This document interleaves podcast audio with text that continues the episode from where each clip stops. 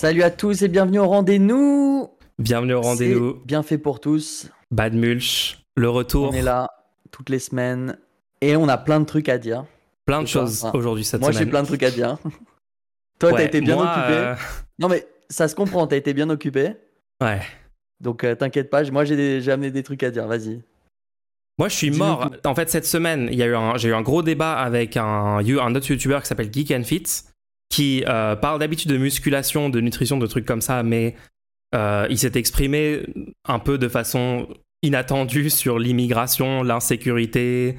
Euh, il avait propagé des trucs un peu bizarres sur Twitter. J'ai proposé d'en discuter et déjà, je le salue pour ça. Il est venu discuter. Il s'est dit, bon, ça pourrait avoir un intérêt de, de, de, de venir d'essayer de défendre ça et peut-être il a dit qu'il était ouvert à en apprendre plus à peut-être changer d'avis donc je me suis dit bon on va voir on va voir on va l'inviter à débattre on va on va voir comment ça se déroule. Et euh, ouais en fait on a eu une grosse discussion. Il a défendu des trucs de façon un peu bizarre. J'ai pas trop compris euh, la plupart de ses positions. Et ça semblait être vraiment des trucs où il avait des biais informés par des médias mainstream tu vois. Genre une peur de l'islamisation de la France euh, une peur d'un impact politique néfaste de l'immigration, surtout, surtout lié à l'islam. Apparemment, c'était le lien immigration-islam était vraiment très très très présent, quoi. Euh, ce qui est quand même très problématique. Donc on, a, on a discuté, on a débattu, mais je suis épuisé. Surtout, j'ai fait un deuxième débat après ça sur encore le sujet de la démocratie été un peu violent sur le second débat. J'ai été, j'ai été un peu trop violent sur le second débat, je l'avoue. Moi, je propose à la personne du second débat, si elle nous écoute, de revenir. Je veux bien, moi, parler parce que Mush avait l'air vraiment très énervé. Donc non, mais non, c'était pas le meilleur moment. Je sortais du débat, j'étais en PLS, bref. Euh, mais en fait, après ça, j'étais mort, j'ai pas dormi de la nuit. Euh, bref, donc là, je j'ai pas regardé le film, j'ai pas préparé, j'ai pas fait mes devoirs, je suis le mauvais élève. Je suis cancel, euh, c'est l'épisode où je suis cancel, voilà. Il fallait qu'il y en Moi, il y a des gens, il y a des gens quand même qui m'ont dit que d'habitude, ils ont du mal à écouter les, les, débats que tu fais parce que ça se passe pas super bien ou quoi. Et là, ils m'ont dit, ils ont vraiment apprécié, le débat était bien tenu. Et euh, du coup, ça fait plaisir de, de voir que il ouais. y a, y a, y a peut-être un public qui, qui, qui, peut plus facilement écouter. Est-ce que tu crois que c'était avec la règle qui a été posée au début de pas couper la parole? Waouh, il me pose vraiment cette question. Waouh. Ok. Euh, bah, écoute. Moi, euh, moi, quand, je, quand moi j'ai réécouté la conversation, le fait que, oui, il y avait cette règle de pas couper la parole au début, qui a été respectée un peu au début, mais après non, moi, ça m'a. Ça m'a beaucoup. Enfin, ça m'a. Moi, ça me rend l'écoute de la discussion pénible. Ça, ça veut dire que au début de la discussion, ouais. il a fait un long développement. Après, ouais, pour ouais. d'autres gens qui ont d'autres standards. Moi, je l'écoutais en x2, donc euh, ça m'a aidé. Non, mais parce que, enfin voilà, les gens, si tu as cette règle-là, si tu as cette règle-là de pas du tout couper la parole jamais, ça veut dire que la personne peut faire un tunnel interminable euh, et, et, faire des millefeuilles argumentatifs et des trucs comme ça. Et moi, ça me. En tout cas, moi, à l'écoute, j'ai du mal. Moi, j'aime bien les débats où juste on discute normalement, où, où c'est pas genre hyper encadré, hyper. Enfin, euh, j'ai du. Je, voilà, bref. Question de goût personnel. Après, sais, je pense qu'il y a des gens qui kiffent ça. Il y a eu des études justement là-dessus. Mhm. Ils ont étudié par exemple euh, un repas où il y avait des gens qui venaient de Californie, d'autres qui venaient de New York, euh, qui mangeaient ensemble. Et euh, ils se rendaient compte, quand, ils se sont rendus compte que les gens qui venaient de New York monopolisaient la parole parce que de, du point de vue du, des New-Yorkais, le, le, délai à partir duquel la conversation a l'air d'être à l'arrêt est beaucoup plus court pour ces gens-là que pour les autres. Et ça veut ah. dire que pour eux, dès qu'il y a une petite pause, quand quelqu'un fait une phrase, la personne, a, dans sa tête, a plus rapidement l'idée Oh mince, personne ne dit rien, il faut, il faut que je dise quelque chose. Tu vois ouais, genre, il y a un blanc gênant, vite, vite, il faut dire un truc, ouais. Ouais. ouais. Ah, c'est super intéressant. Ont... Donc, ouais, je pense que la culture joue énormément dans la perception oui. sur ce truc. Hein. Ouais. En fait, ils se sont rendus compte qu'il y, y, a plusieurs types de, de, de conversations que les gens euh, développent. C'est-à-dire, euh, les gens ne sont pas tous habitués au même type de conversation. Et en fait, nous, on est plus habitués à un type de conversation où le, le coupage de parole est considéré comme un signe de respect. C'est un vrai truc, ça. C'est-à-dire que tu fais confiance à la personne de elle prendre la parole si jamais, tu vois, toi, tu vas pas forcément laisser la parole tu vas pas forcément modifier ton propos pour pouvoir créer des opportunités pour l'autre de prendre la parole, parce que tu as confiance que l'autre se sentira assez à l'aise pour te couper si jamais il pense qu'il a un truc plus intéressant à dire, tu vois. C'est ça, ouais, c'est ça. Moi, j'ai toujours eu ce, euh, concept-là aussi, mais bon, après. Euh, tout le monde n'a pas les mêmes, tout le monde n'a pas les mêmes standards. Et je pense que vu que apparemment en France, les standards sont beaucoup plus vers euh, une discussion où on dit trois phrases, on s'arrête pendant une minute pour voir si tout le monde a suivi, puis après on donne le, totem de parole à l'intervenant suivant. ouais, je sais pas, je sais pas, je sais pas. En tout cas, euh, en tout cas, je pense, toi, toi, tu, tu, tu m'as, tu m'en as parlé de ça déjà en privé, et je pense que, enfin, suite à ce débat-là, tu vas nous leak des choses. Hein? Ouais, bien sûr, c'est les, c'est les leaks, les BPT leaks, ça y est, ah, toute la vérité sort enfin. Euh, non, tu m'as fait les retours, tu m'as dit euh, le, bon truc. Si jamais il faut qu'il y ait des règles et un cadre et tout, le truc est logique. ah, je te laisse le dire si tu veux. Est-ce que, est-ce que le, le, compliment sandwich a, fonctionné ou, je l'ai mal géré? T'as essayé de me faire une strat là? Waouh, il essaye de me, retourner le cerveau en direct. J'avais genre 30 critiques à lui faire sur le débat. Je me suis dit, bon, euh, c'était un super débat. Hein je commence comme ça déjà. Les gens, après le débat, vous vous rendez pas compte, il m'a appelé hier. Il a, il a commencé en me disant, bon, c'était cool. Et là, il avait littéralement pris des notes. Il avait une liste de 50 trucs qui allaient pas. Et le pire, c'est que j'étais d'accord avec chaque truc que t'as dit. Du coup, j'étais en mode bon.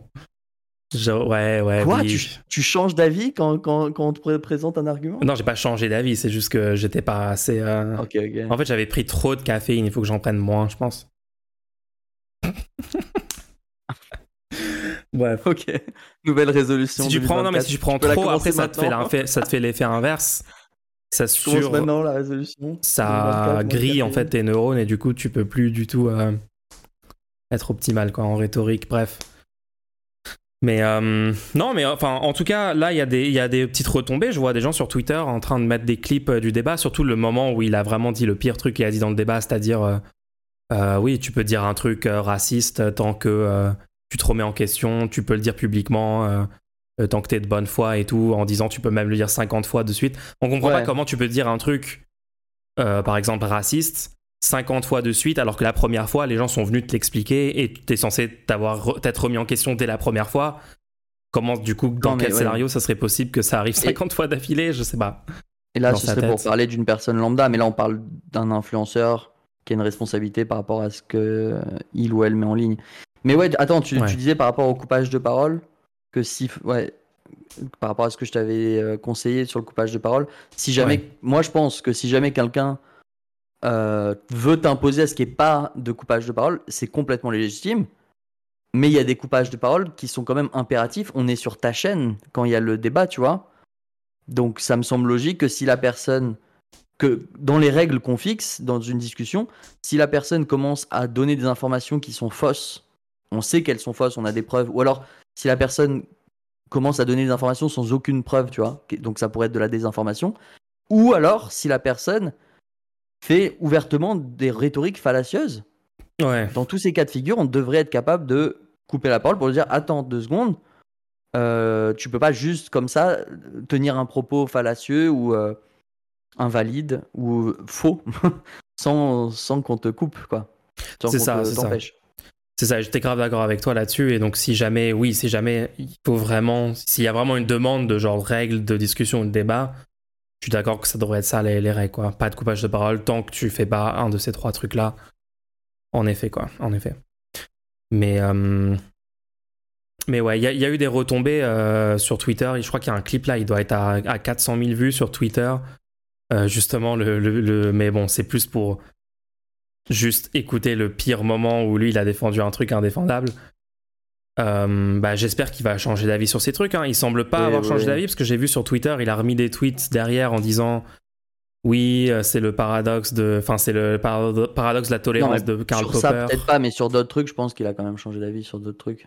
On verra, on verra sur le long terme quelle position il donnera, mais euh, mais bref. En tout cas, je pense que, enfin, on est dans un moment politique en France quand même euh, où l'extrême droite, enfin surtout dans les médias mainstream, euh, il y a une volonté très claire de faire euh, diffuser des idées d'extrême droite. C'est pas nouveau, ça fait un moment que ça monte, et là c'est ils mettent vraiment tous les efforts et toute l'énergie pour essayer de d'amener le pays vers l'extrême droite, ou en tout cas de présenter la seule alternative politique au statu quo néolibéral autoritaire comme étant un truc encore plus réactionnaire et tout. Donc c'est quand même très très très grave d'avoir des propos comme ça. Enfin, je sais pas.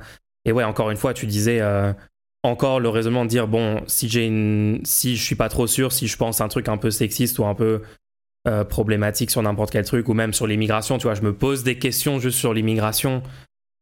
Euh, et en privé, j'en parle à quelqu'un pour avoir un débat. Là, ça peut être ok, d'accord, ok, euh, avoir ça en, privé. Mais là, c'est quelqu'un qui a une influence, qui a une tribune. Et ouais, je vois pas. Enfin, je pense qu'il faut pas minimiser la gravité de, de diffuser des idées comme ça, surtout dans le climat actuel. Euh, mais je pense que aussi le fait d'avoir fait le débat public et que des gens le regardent, j'ai vu dans les commentaires, ça a attiré plein de gens qui ont l'air d'être des gens d'extrême droite, qui ont l'air d'être des gens qui, qui sont plus, beaucoup plus énervés contre moi dans le débat que contre Geek and Fit en tout cas. Euh, et donc, ouais, que intéressant pour qu'ils se remettent un peu en question et tout. Ouais, parce que j'ai vu sur Twitter des gens encore refaire cette critique de oui, mais inviter des gens euh, problématiques pour débattre avec eux, ça les plateformes. Évidemment, évidemment, évidemment que les, que les gauchistes Twitter ont encore euh, sorti ça. Reboucle pas, reboucle pas. Calme, calme-toi. Quoi, quoi, quoi, non, je, je... sens que tu vas partir sur une tirade, donc je... Non, non, non, bah, bah attends, mais du coup, c'est pour dire, euh, allez voir les commentaires, je pense qu'il y a des gens, je pense qu'il y a du public hyper anti-immigration pour des raisons problématiques qui, qui se disent, oula, c'est quoi ce débat? Ils écoutent et euh, je pense que ça peut avoir un impact positif, quoi. Ouais, ouais, Oui, bien sûr. Pour conclure là-dessus. Alors, si vous ne le saviez pas, vous pouvez poser des questions à nous, à nous deux, et nous y répondons dans un segment dédié chaque semaine. Alors, si vous ne les posez pendant que l'émission a lieu là maintenant, tous les vendredis à, 19, à partir de 19h, eh ben, on peut y répondre à la fin de l'émission. Sinon, si vous nous le posez pendant la semaine, on y répondra à l'émission suivante. Donc n'hésitez pas. C'est sur le site du rendez-nous, lerendez-nous.fr, nous soutenir, ou alors vous avez le lien directement dans le chat si vous êtes en direct. Carrément, Merci carrément, à Les gens qui soutiennent l'émission et qui posent des questions. Ça nous fait plaisir d'y répondre. Euh, d'ailleurs, en plus des questions, moi je pense que euh, je ça va commencer à être une habitude parce que j'aime pas répondre sur YouTube euh, aux commentaires des gens ça, déjà personne va les voir. C'est-à-dire tu vas perdre du temps. Non, ça sert à rien. Faut jamais le faire ça. Faut jamais prendre du temps à faire ça. Et donc il y, a deux épisodes, on avait ou deux ou trois épisodes, on avait répondu à la question euh, de à propos de la ceinture de sécurité. Euh, si ça vous intéresse, vous pouvez aller voir. Et euh, je pense que ça peut être une bonne habitude de, si on a, il y a des commentaires qui paraissent intéressants, d'y répondre directement pendant le rendez-vous. Et là, il y a eu un commentaire de la part de Tizi Mitl, qui est un créateur de contenu aussi. Hyper basé. des très bonnes vidéos. Super très bonnes vidéos, notamment sur, euh, sur le, des vidéos qui savent euh, qu'elles ne sont pas forcément objectives. Et j'aime bien le, petit objectomètre qui vous dit est-ce que ce que je suis en train de vous dire, je pense que c'est objectif ou pas? Pendant tout le long des. Enfin, bref, j'aime bien la méthodologie et j'aime bien les sujets traités et tout. Donc, si vous n'avez euh, pas regardé Tizimit, allez voir toute la chaîne de Tizimit depuis le début. Genre vraiment, c'est toujours hyper pertinent aujourd'hui, évidemment. Donc, euh, go. On avait fait un, débat avec Gérard Filoche euh, il y a 2-3 semaines. Et pendant ce débat-là, on a failli aborder le sujet de la démocratie interne, euh, entre guillemets, hein, démocratie interne, parce que bon, ce terme est déjà assez bizarre. Heureusement, j'ai arrêté les. Ça aurait pu déraper. Ouais, ouais, non, t'as permis à ce qu'on rentre pas dans un tunnel Ouais, Dans un. Mais du coup, hmm. Tizimit euh, a laissé un commentaire à propos de ça. Je vais le lire, il est assez long. D'accord? Donc je vais, je vais le lire, mais pour qu'on puisse y répondre, j'y vais. Go. C'est marrant quand même comment Badmulch et BPT affirment en boucle que si un parti est démocratique, il va forcément se droitiser. Alors que toute l'histoire des partis de gauche, que constatent tous les gens qui ont traîné un minimum, genre Philoche ou moi, montre que les militants de base sont toujours, en majuscule, hein, le toujours, plus à gauche que les dirigeants. Et quand Philoche dit ça, Badmulch et BBT ont l'air d'acquiescer. D'accord? Mais du coup, si la base militante est plus à gauche que les dirigeants, alors plus de démocratie interne, c'est une gauchisation du parti. D'une manière générale d'ailleurs, la règle, c'est que les militants d'un parti sont plus radicaux que ses dirigeants. À gauche, ça veut dire que la base est plus à gauche, mais à droite, ça marche aussi. La base est plus à droite que les dirigeants. Donc, bon, euh, je commenterai après, mais euh, d'une manière générale, la règle, bon, je sais pas d'où ça vient. La raison est simple, donc ça c'est l'explication. Les militants de base viennent généralement parce qu'ils croient vraiment aux idées affichées par le parti. Ok.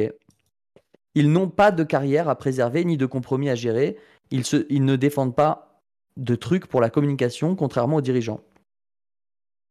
LFI a été un cas particulier parce qu'en 2017, sa communication était volontairement ambiguë, à rejeter le clivage gauche-droite, à brandir des symboles patriotiques plutôt que de gauche ou à développer un culte du chef pour séduire des gens partis à l'extrême droite. Ok euh, C'est pour ça qu'au début, les gens qui venaient dans le parti étaient aussi bien très à gauche, séduits généralement par le programme, que très confusionnistes, séduits généralement par la communication de campagne. Et c'est sûr que dans cette condition particulière, la démocratie interne aurait été dangereuse. Mais depuis les européennes de 2019, LFI a fait le ménage, a viré les plus confus et les droitiers, a réaffirmé son identité de gauche, s'est plongé à fond dans des causes de gauche qui font horreur aux confus comme la dénonciation des violences policières, l'antiracisme, le féminisme, les luttes LGBT, etc. Du coup, la situation ressemble aujourd'hui à toute l'histoire des partis de gauche. Les militants sont maintenant plus à gauche que les dirigeants, euh, pardon. Les militants sont maintenant plus à gauche que les dirigeants, d'accord Il y aurait, tout à... Il y aurait donc tout à gagner à une démocratie interne. Voilà, donc ça c'est le message dans son entièreté. Je suis vraiment en désaccord avec la plupart des choses que je viens de lire. Ouais, c'est pas très solide. On va... On, va, on va en discuter tranquillement. Il y a plein de choses à dire sur la démocratie interne. Euh, sur le concept même de vouloir de la démocratie interne. On, va répondre euh, au message lui-même, mais d'abord, j'aimerais parler un peu de qu'est-ce qui donne envie aux gens euh, qui est de la démocratie interne et le problème fondamental que ça pose. je pense déjà, il faut se rendre compte que la politique, c'est même des gens pourront le dire, des gens pourront dire non, mais moi la politique, j'ai tous mes camarades dedans, c'est comme ça que j'ai rencontré les gens que j'aime bien et tout c'est pas l'objectif de la politique. L'objectif de la politique n'est pas un objectif communautaire ou identitaire. C'est pas, c'est pas non plus d'avoir une vie sociale. C'est pas, c'est pas l'objectif d'avoir un, d'avoir un groupe social. Quoi. C'est pas le but de la politique d'avoir un groupe social, d'avoir. Tout le monde est censé faire de la politique. C'est pas un hobby que vous soyez censé avoir. Vous n'êtes pas censé dire, moi j'aime bien faire de la politique sur mon temps libre. C'est pas, c'est pas censé fonctionner comme ça. Euh, pourquoi je dis ça? Parce que si vous voulez rencontrer des gens, vous pouvez aller dans des associations. Et dans les associations, d'ailleurs, vous pouvez parler politique si vous voulez, tu vois. Mais quand vous faites de, quand vous allez dans des organisations politiques, etc., le but principal, c'est de faire avancer les idées défendues par le parti en général. Si vous allez dans un parti, ou littéralement de gagner des élections si c'est si c'est le but du, parti, etc. je pense qu'il y a une confusion entre le fait de faire partie de, de, faire partie d'un parti et d'avoir l'impression que c'est ton identité. Ça, c'est le jeu des étiquettes. Hein. Nous, on est euh, anti-étiquettiste, hein, officiellement. Euh, c'est notre étiquette. C'est notre étiquette. Il faut, il faut comprendre en fait que le but n'est pas de pouvoir se dire d'un parti, de, de pas, c'est pas de pouvoir se dire que voilà, je suis socialiste, je suis euh, marxiste. C'est pas ça le but. Le but, c'est de faire avancer des idées c'est que ces idées-là dans la société soient de plus en plus comprises et du coup acceptées et du coup que les gens se battent pour les obtenir. Ouais. Ils ont... Vous pourriez penser que pour les obtenir, il faut absolument que les gens aient un sentiment d'appartenance à un groupe parce que vous, vous avez un vous, vous défendez que l'instinct grégaire est important pour faire avancer des causes et des, choses comme ça. Vous pouvez le penser. Moi, je pense qu'on a un stade de l'histoire où pour faire avancer les idées, il faut, il faut pas miser sur le fait que les gens sont débiles et que la seule manière de les faire bouger, c'est un instinct grégaire. Je pense qu'on est au stade où il faut comprendre que en fait, les gens veulent s'émanciper et qu'il faut que individuellement, ils, ils arrivent à comprendre que c'est dans leur intérêt de défendre certaines idées plutôt que d'autres et que du coup, c'est dans leur intérêt d'aller à un, moment donné rejoindre un collectif, pas parce que ce collectif a l'air de leur donner une bonne image ou quoi, mais parce que ça leur permet, d'un point de vue idéologique, de faire avancer ce en quoi ils croient. Et contextuellement, ça veut dire dans un tel contexte, ça peut être utile d'être dans ce collectif-là, d'être dans ce groupe-là et de faire ces actions. Euh, et euh, six mois plus tard ou cinq ans plus tard, euh, non. Et donc, ça, le truc d'identité aussi, c'est. Parce que c'est littéralement ce qui s'est passé avec des gens du PCF, c'est qu'ils ont. Comment on explique tous les gens qui continuent à voter pour ça en, en 2022 Il y a beaucoup de gens, peut-être pas 100%, mais une grande partie, c'est des gens par justement identité. Genre, ils ont été dans, ce, dans cette organisation pendant des décennies.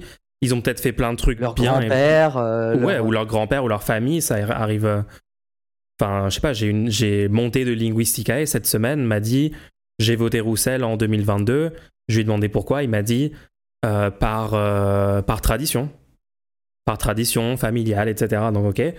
Donc, ça, c'est vraiment le risque c'est que tu crées un truc où les gens s'identifient avec l'étiquette, avec le groupe, avec l'organisation elle-même, et plus avec les idées.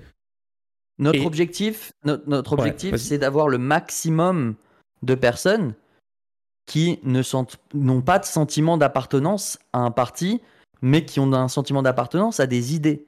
Comme ça, on ne se refait plus piéger 834 fois par le, fait que euh, on met en avant un contenant et le contenu change. Est-ce qu'à un moment on peut se rendre compte que c'est ça le problème depuis maintenant un siècle? Le contenant est mis en avant, tout le monde aime le contenant, et hop, le contenu change, et du coup on met 20 ans, 30 ans à expliquer aux gens que le contenu, il est dans un autre contenant. Et du coup, au lieu de faire le travail de fond, chaque génération, à chaque fois, ils se disent ah non bah ça va être plus facile de leur dire euh, regardez le contenant il est là maintenant il est, c'est ce contenant là qui est plus joli alors que non si les gens étaient capables de discerner quel est le contenu dans tel ou tel contenant et est-ce que c'est est-ce que c'est ce contenu là que je veux s'ils sont capables de faire ça on n'a plus besoin de tout refaire à chaque fois, de tout rebâtir. Est-ce que vous. Il y, a eu, il y a eu combien de trucs? Il y a eu le. Là, il y a eu l'EPS. Je, je, commence l'histoire à partir du PS parce qu'avant le PS, il y en a eu plein d'autres de trucs comme ça, tu vois. Il y a eu le PS, ils ont fait le front de gauche, ils ont fait le parti de gauche avec le front de gauche dedans, avec le parti communiste à côté. Ensuite, ils ont, ça n'a pas marché parce qu'ils voulaient pas que les gens rejoignent directement le parti. Du coup, ils ont recréé un nouveau parti. Euh, la France Insoumise. Après la France Insoumise, ils sont arrivés aux élections suivantes. Ils ont dit on va créer l'Union Populaire pour que tous les gens reviennent là. Après, ils ont dû créer la NUPES. Enfin, c'est bon, quoi. À un moment, on peut arrêter de. Et du coup, encore aujourd'hui, tu as des gens qui disent non, moi je suis front de gauche. Et le front de gauche, oui, ça existe encore. Le parti de gauche, ça existe encore. Tu vois, il y a plein de petits partis comme ça. Euh. oui, ça veut dire qu'il y a des gens qui s'identifient encore avec genre. Euh, oui, avec le front de gauche. Non, mais c'est quoi ça? Alors moi je suis de ou genre des les sous-trucs de, de, LFI, genre le truc de Autain, le truc de Ruffin, machin. Alors qu'est-ce que c'est que ça? Je suis pas en train de dire que c'est pas bien les partis politiques. Il peut être très utile de créer des partis politiques, des associations pour vous avoir des mettre en place des choses. Ça peut être très bien. Par contre, en tant que militant, je pense qu'on a un stade où euh, si vous ne créez pas votre propre parti politique ou que vous connaissez pas quelqu'un qui crée un parti politique avec lequel vous êtes très très affilié parce que vous, vous savez que les idées ne sont pas en train de changer, etc. Je pense pas que ce soit une bonne idée de, de, de faire de votre identité un parti que vous avez choisi. Genre, allez, ce, ce parti-là, maintenant, ça va être qui je suis, tu vois. Je vais prendre ma carte, je vais m'acheter une affiche, je vais m'acheter un pin, je vais m'acheter une casquette. Je vais, tu vois, je vais, je vais dire à tout le monde que je suis dans ce parti-là. Je, ce, ce délire-là, je suis je suis pas sûr de comprendre l'utilité. Et le jour où tu as une personne qui arrive à la tête de ce parti-là, euh, parce qu'il y a une démocratie interne, mais ça on en reparler, euh, qui est pas du tout en lien avec les idées originales du parti, tu es là, qu'est-ce que tu fais? Est-ce que tu vas remettre en, question ton ego? Parce que ça fait peut-être 10 ans que tu dis que tu es de ce parti, que tu aimes ce parti. Et ouais. Qu'est-ce que tu vas faire? Est-ce que. Non, la plupart des gens le font pas. La plupart des gens se disent bon ben moi c'est le, le parti avant tout. Et du coup, la cause avant tout, le parti, il pense que c'est ouais, il pense que c'est en défendant de façon complètement dogmatique tout ce qui provient de du parti ou des gens qui sont dans le parti que ça maximise les chances de changer le monde et tout. Mais en fait, il y, a des, y a des problèmes avec ça. Hein. Et, et, ça vaut aussi pour LFI, tout ce qu'on est en train de dire, les gens, là, ça vaut aussi s'il y a des gens qui nous écoutent, ils disent oui, mais euh, il y a une exception. Non, non, désolé. Si un jour euh, il faut. Euh, tout est contextuel. nous, nos positions qu'on a prises pour appeler à voter, militer pour, etc., telle ou telle candidature dans, dans des élections, que ce soit en 2022, aux européennes, etc. à chaque fois, c'est juste dans le contexte là, de façon, le truc qui va, qui va apporter les meilleures conséquences parmi tous les choix disponibles, c'est ça. Et ça peut très bien changer dans, dans 3 ans, dans, dans 10 ans. Euh, et, donc avoir cette approche-là, ça permet de pouvoir changer, parce que sinon vous vous retrouvez à avoir 50 euh, ans et à faire comme les gens du PCF euh, qui votent Roussel dogmatiquement aujourd'hui. quoi. Et c'est assez marrant d'ailleurs de voir que nous, pendant la campagne présidentielle, on était très très insistant sur le fait qu'il fallait convaincre les gens de se déplacer pour aller voter, qu'il fallait absolument voter LFI, puisque LFI était en tête clairement des sondages et du coup était la seule manière d'avoir un deuxième tour qui soit pas Macron-Le Pen. Et les, nous, on a été très très insistants, de, à, raison, puisque c'est ce qu'il fallait faire. Et il y a tellement de gens qui nous disaient mais vous êtes fous, vous êtes, vous êtes vraiment des LFI mentaux. Le terme LFI mentaux, alors que nous, on expliquait juste non, en fait. Le terme mélanchoniste, le terme mélanchoniste. Le terme mélanchoniste. Et nous, on disait littéralement. C'est le pire terme de tous les temps. Juste pour vous dire, juste pour vous dire à quel point on est des LFI mentaux, représentants de LFI, etc. Parce que on disait littéralement, peut-être que Mélenchon va absolument rien faire une fois au pouvoir. On disait ça en direct sur nos streams et on disait, mais même dans ce cas-là, il faut quand même aller voter pour ça, puisque ça sera mieux que. Et on a raison, parce qu'aujourd'hui, regardez, est-ce que vous auriez préféré qu'au pouvoir, il fasse absolument rien, ou qu'il fasse qu'on s'est tapé depuis les deux dernières années? Non, mais attends, tu te rends pas compte, avec Mélenchon, il y aurait eu une, une inflation énorme mais on parle pas de ça là. Il y aurait eu. Oh, pardon. Vous voyez ce que je veux dire? Vous voyez ce que je veux dire? Et du coup, moi, ce que je trouve marrant, c'est juste après les élections, on a parlé à ces mêmes personnes qui nous traitaient de mélanchonistes et après on a, on a expliqué quel était notre point de vue. Et ces personnes-là se sont dit mais, mais attendez, vous êtes contre Mélenchon? Bah, Oui, c'était. Oui, euh, et d'ailleurs j'ai dit, mais attends, le terme mélanchoniste, c'est une catastrophe. Il faut absolument pas que les gens se pensent mélanchonistes. Il faut que les gens se pensent des idées défendues par Mélenchon, certes, mais pas derrière Mélenchon, parce qu'après les gens vont dire que s'il n'y a plus Mélenchon, il faut pas aller voter oups, c'est ce qui s'est passé pour pas mal de gens. tu te souviens euh, quand Usul parlait de moi sur son stream en ces disant... personnes elles-mêmes se sont dit, mais moi je suis mélanchoniste et tout. Oh là là, tu te souviens quand Usul a parlé de moi sur son stream en disant, non mais c'est un immense LFI mélanchoniste, euh, forceur. Juste parce que désolé, même des hein. gens qui se prétendent de gauche tombent dans ces erreurs pour le seul truc qui une chance de gagner. Désolé. Bref, on va pas, on va pas rester là-dessus trop longtemps. C'est juste pour vous dire que il faut pas se fixer sur un parti, il faut pas se fixer sur une personnalité. Il faut se demander à chaque, euh, dans chaque contexte, comment on fait pour que nos idées aient les plus de chances de gagner. On a dû vous ramasser à la petite cuillère euh, après le premier tour pour vous expliquer qu'il faut pas laisser l'extrême droite passer au second. Euh, il y, a dû avoir toute la, la, campagne des législatives où on vous a dit oui, même si c'est un mec du PS, vous devez quand même aller voter parce qu'on veut pas un mec de l'extrême oui. droite. Mais oui, mais oui, mais oui. Aussi, j'ai un, truc, j'ai un truc à ajouter. J'ai un truc à ajouter. C'est aussi ce truc de ne pas être euh, un, sorte de partisan à 100% aussi. Ça vous rend beaucoup plus efficace pour convaincre des gens pas déjà convaincus de vos idées. Parce que si t'arrives et t'as l'air d'être quelqu'un d'un parti, d'une organisation avec les étiquettes, avec les trucs et tout, juste les gens, enfin les gens dans la vie de tous les jours te perçoivent pas comme juste un citoyen, juste une personne lambda qui a tel ou tel avis, qu'elle a réfléchi, où elle arrive à des conclusions individuellement et n'a pas été juste lavée du cerveau par euh, une secte, tu vois. Euh, et donc en fait, littéralement, les gens qui sont, les gens qui se disent mélanchonistes, qui se disent LFI constamment, sont moins efficaces pour convaincre que les gens juste qui interagissent en tant que personne individuelle. D'ailleurs, le but n'est pas de créer des sous-espaces de la société dans lesquels vous êtes d'accord avec tous les autres gens. Le but, c'est justement l'inverse. C'est de faire en sorte que les gens qui sont dans des bulles de gauche et tout s'ouvrent à la société et réussissent à, faire accepter leurs idées au reste de la société. Donc je pense pas que se retourner vers des partis, se retourner vers des et dire oui, je reste là-dedans et tout, c'est soit bon bref, ça c'est une autre question. Mais pour revenir au commentaire initial, d'accord? Maintenant qu'on a vu tout ça, euh, l'idée de vouloir de la démocratie dans un parti, de la démocratie interne dans un parti. Ouais. Déjà, donc il y a deux idées. Déjà, comment tu définis qui est le peuple? Parce que démocratie, ça veut dire pouvoir du peuple. Qui est le peuple pour un parti? Qui est le peuple qui a le pouvoir dans ta, ta démocratie? Ouais, ça pose la question, c'est sûr.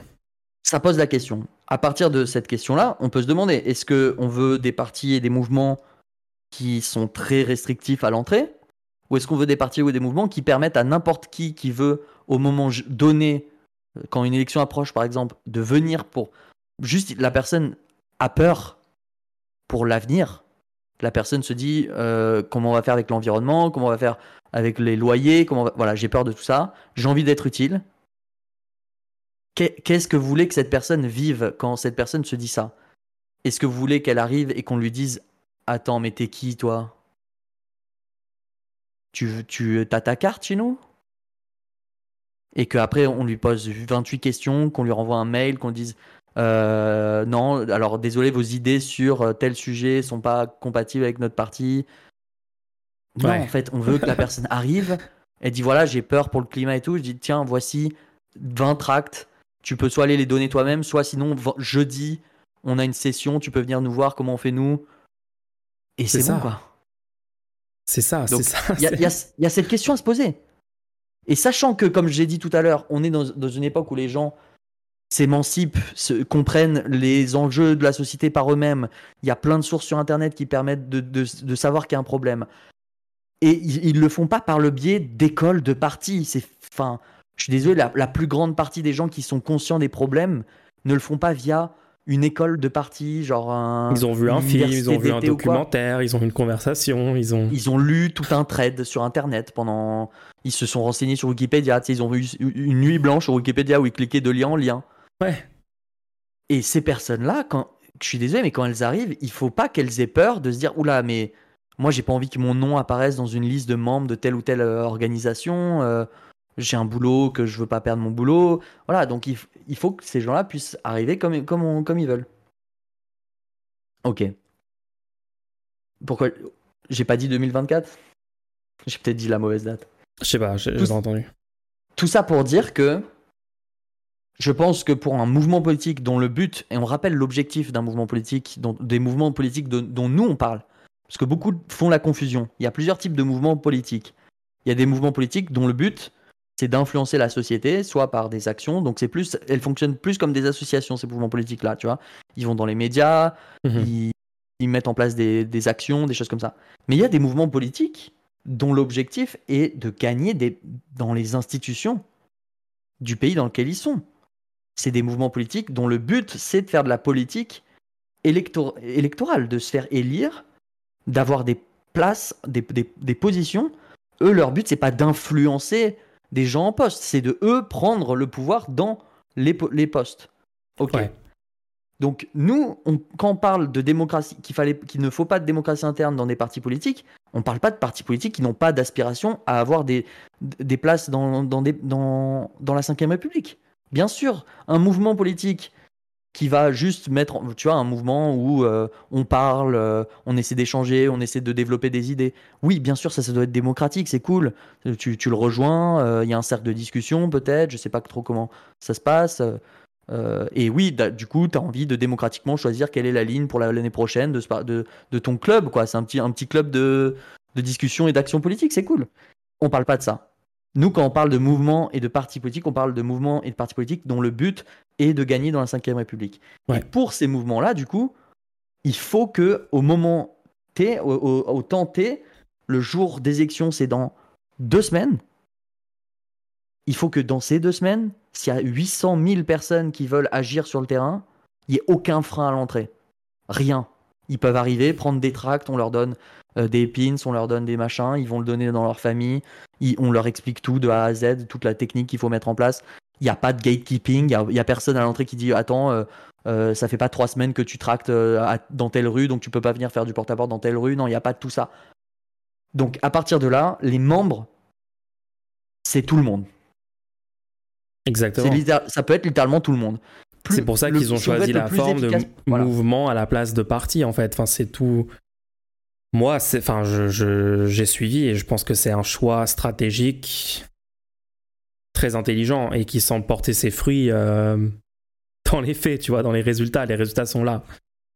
Et euh, ouais, c'est ça. Il faut minimiser le, le temps et l'énergie entre le moment où tu te dis bon là, je vais me bouger, je vais essayer de faire un truc pour gagner ces élections-là, pour faire gagner les idées que je pense être les plus dans mon intérêt, dans l'intérêt des gens et tout.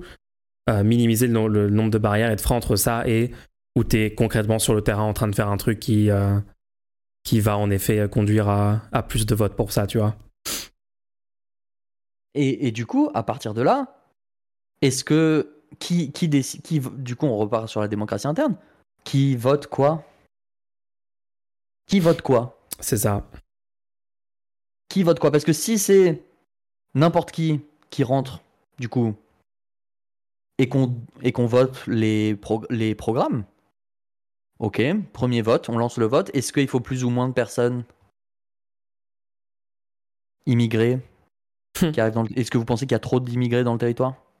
Et là, ça y est. Et là, tu passes oh. six mois à faire un débat, à faire des réunions, des trucs comme ça pour débattre entre des gens. Et il y aura forcément des gens qui sont pour moins d'immigration, des gens qui sont OK avec le niveau d'immigration actuel. Il y aura forcément des gens avec des biais racistes. Il y aura, enfin bref. Ça serait un bordel pas possible, quoi. T'as une division dans ton parti. Il y a des gens qui disent Je viendrai plus jamais dans ce parti. J'ai entendu des gens dire des choses et ils étaient LFI, etc.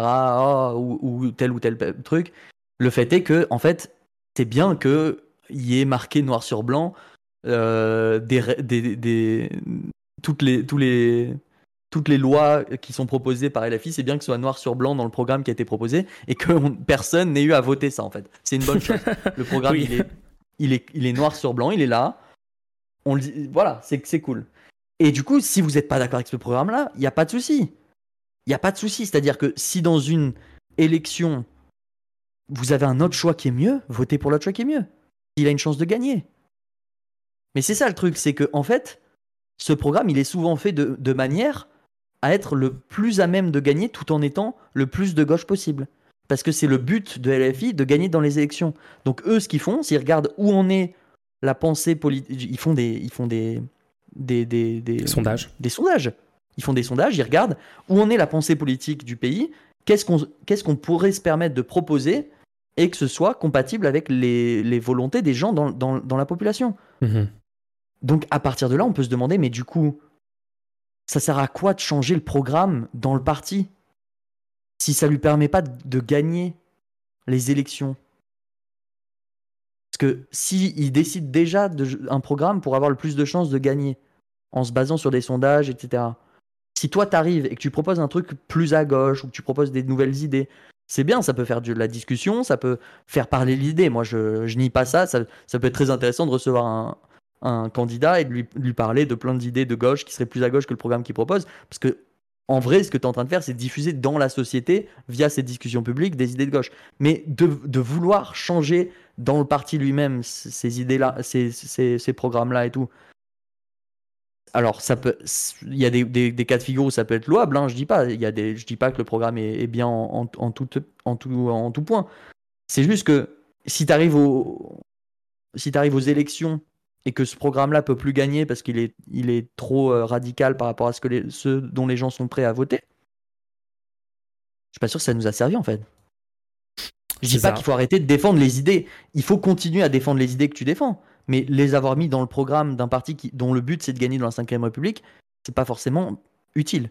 Par contre, de toi t'organiser avec d'autres gens, dans peut-être d'autres partis, dans peut-être d'autres organisations, dans peut-être d'autres associations, des, entreprises, des médias, pour diffuser dans la société de nouvelles idées, des idées plus radicales, radicaliser un peu les opinions sur certains sujets, pour qu'à terme, pour gagner, les partis qui veulent gagner soient obligés de mettre leur programme un peu plus à gauche, alors là, c'est différent. Et là, c'est beaucoup plus efficace, puisque, en plus, tu augmentes la probabilité de gagner des partis de gauche et tu augmentes la probabilité qu'une fois qu'ils sont au pouvoir, ils puissent mettre en place le programme que tu veux. Donc, au lieu de demander en boucle la démocratie interne dans les partis de gauche, pourquoi est-ce qu'on ne fait pas le travail de fond de convaincre les gens eux-mêmes dans le peuple en faisant des émissions comme on fait actuellement? Et alors, attention, Là, c'est pas un procès à Tizimit, puisque Tizimit fait ce travail-là. Hein. Tu vois ce que je veux dire? Bah Il a une chaîne YouTube, il, a, voilà. il a une audience, il a. Il, le fait, il diffuse les idées euh, positives de fou. Voilà, je dis juste que plus généralement, par rapport à, l'envie de démocratie interne, quel est l'objectif? Quel est votre objectif en voulant ça? Et je n'ai pas toujours, je n'ai toujours pas compris. Euh, je, je n'ai toujours pas comprendre. je n'ai toujours pas comprendre. Euh, voilà. j'ai toujours pas compris. Est-ce que c'est tu deviens un robot en fait Ça y est, tu deviens, c'est ton coming un robot. Il y a plusieurs explications. Hein. Il y a l'explication de oui, mais euh, la démocratie c'est mieux euh, par nature, tu vois, genre c'est quelque chose de mieux comme comme ça. en fait, pas forcément, parce que en fait, il y a des cas de figure où l'opinion d'un groupe est pas la meilleure opinion. Euh, du coup, bah non pareil, il y a le truc de euh, oui, mais le parti défend plus de démocratie, donc le parti doit être démocratique. Non, ça du coup, c'est un peu le, la même euh, truc de oui, mais vous, vous défendez un modèle anticapitaliste et vous êtes sur Twitch, tu vois. Exactement, c'est littéralement le même raisonnement. Là, le raisonnement qui a été avancé dans le commentaire, c'était ça permettrait de, de, rendre le parti plus à gauche puisque les militants sont plus à gauche. Et moi, ma réponse là-dessus, bon, j'espère qu'un jour on pourra euh, aller plus loin dans ce débat pour avoir les réponses de Tidimit et tout. Je veux pas. Ouais, ouais, on refera, une discussion avec Tidimit, je l'inviterai. Voilà, on refera une, discussion. Mais juste par, juste par rapport à ça, honnêtement, je pense pas que. Alors, déjà, premièrement, je pense pas que avoir plus à gauche un parti qui, qui essaye de gagner dans les élections, comme je l'ai expliqué, ça permet de gagner dans les élections. Donc, le but original du parti n'est pas garanti. Et deuxièmement, surtout. Et je crois qu'on, je crois, je crois que je suis pas sûr que les militants sont plus à gauche que les dirigeants à LFI actuellement. Hein sur bien des sujets bah en fait, les, ce qu'on appelle les militants, entre guillemets, de la discussion cette semaine qu'on a eu avec quelqu'un, la personne m'a dit qu'il y avait 80 000 militants inscrits dans les groupes d'action, un truc comme ça de LFI. Euh, les militants actuels sont d'une diversité idéologique euh, immense. C'est-à-dire, il y a des gens qui sont anti-vax, il y a des gens qui sont contre le nucléaire, de, pour des mauvaises raisons. Je pense que euh, la guerre en Ukraine, c'est de la faute uniquement de, de Joe Biden. Voilà, il y a des gens, euh, il y a des gens qui, qui préfèrent avoir Le Pen au pouvoir que, que Macron et qui votent pour Le Pen au second tour, alors qu'ils ont voté le Mélenchon au premier tour. Il y a et qu'ils ont tracté qui vont pas bossé pour ça.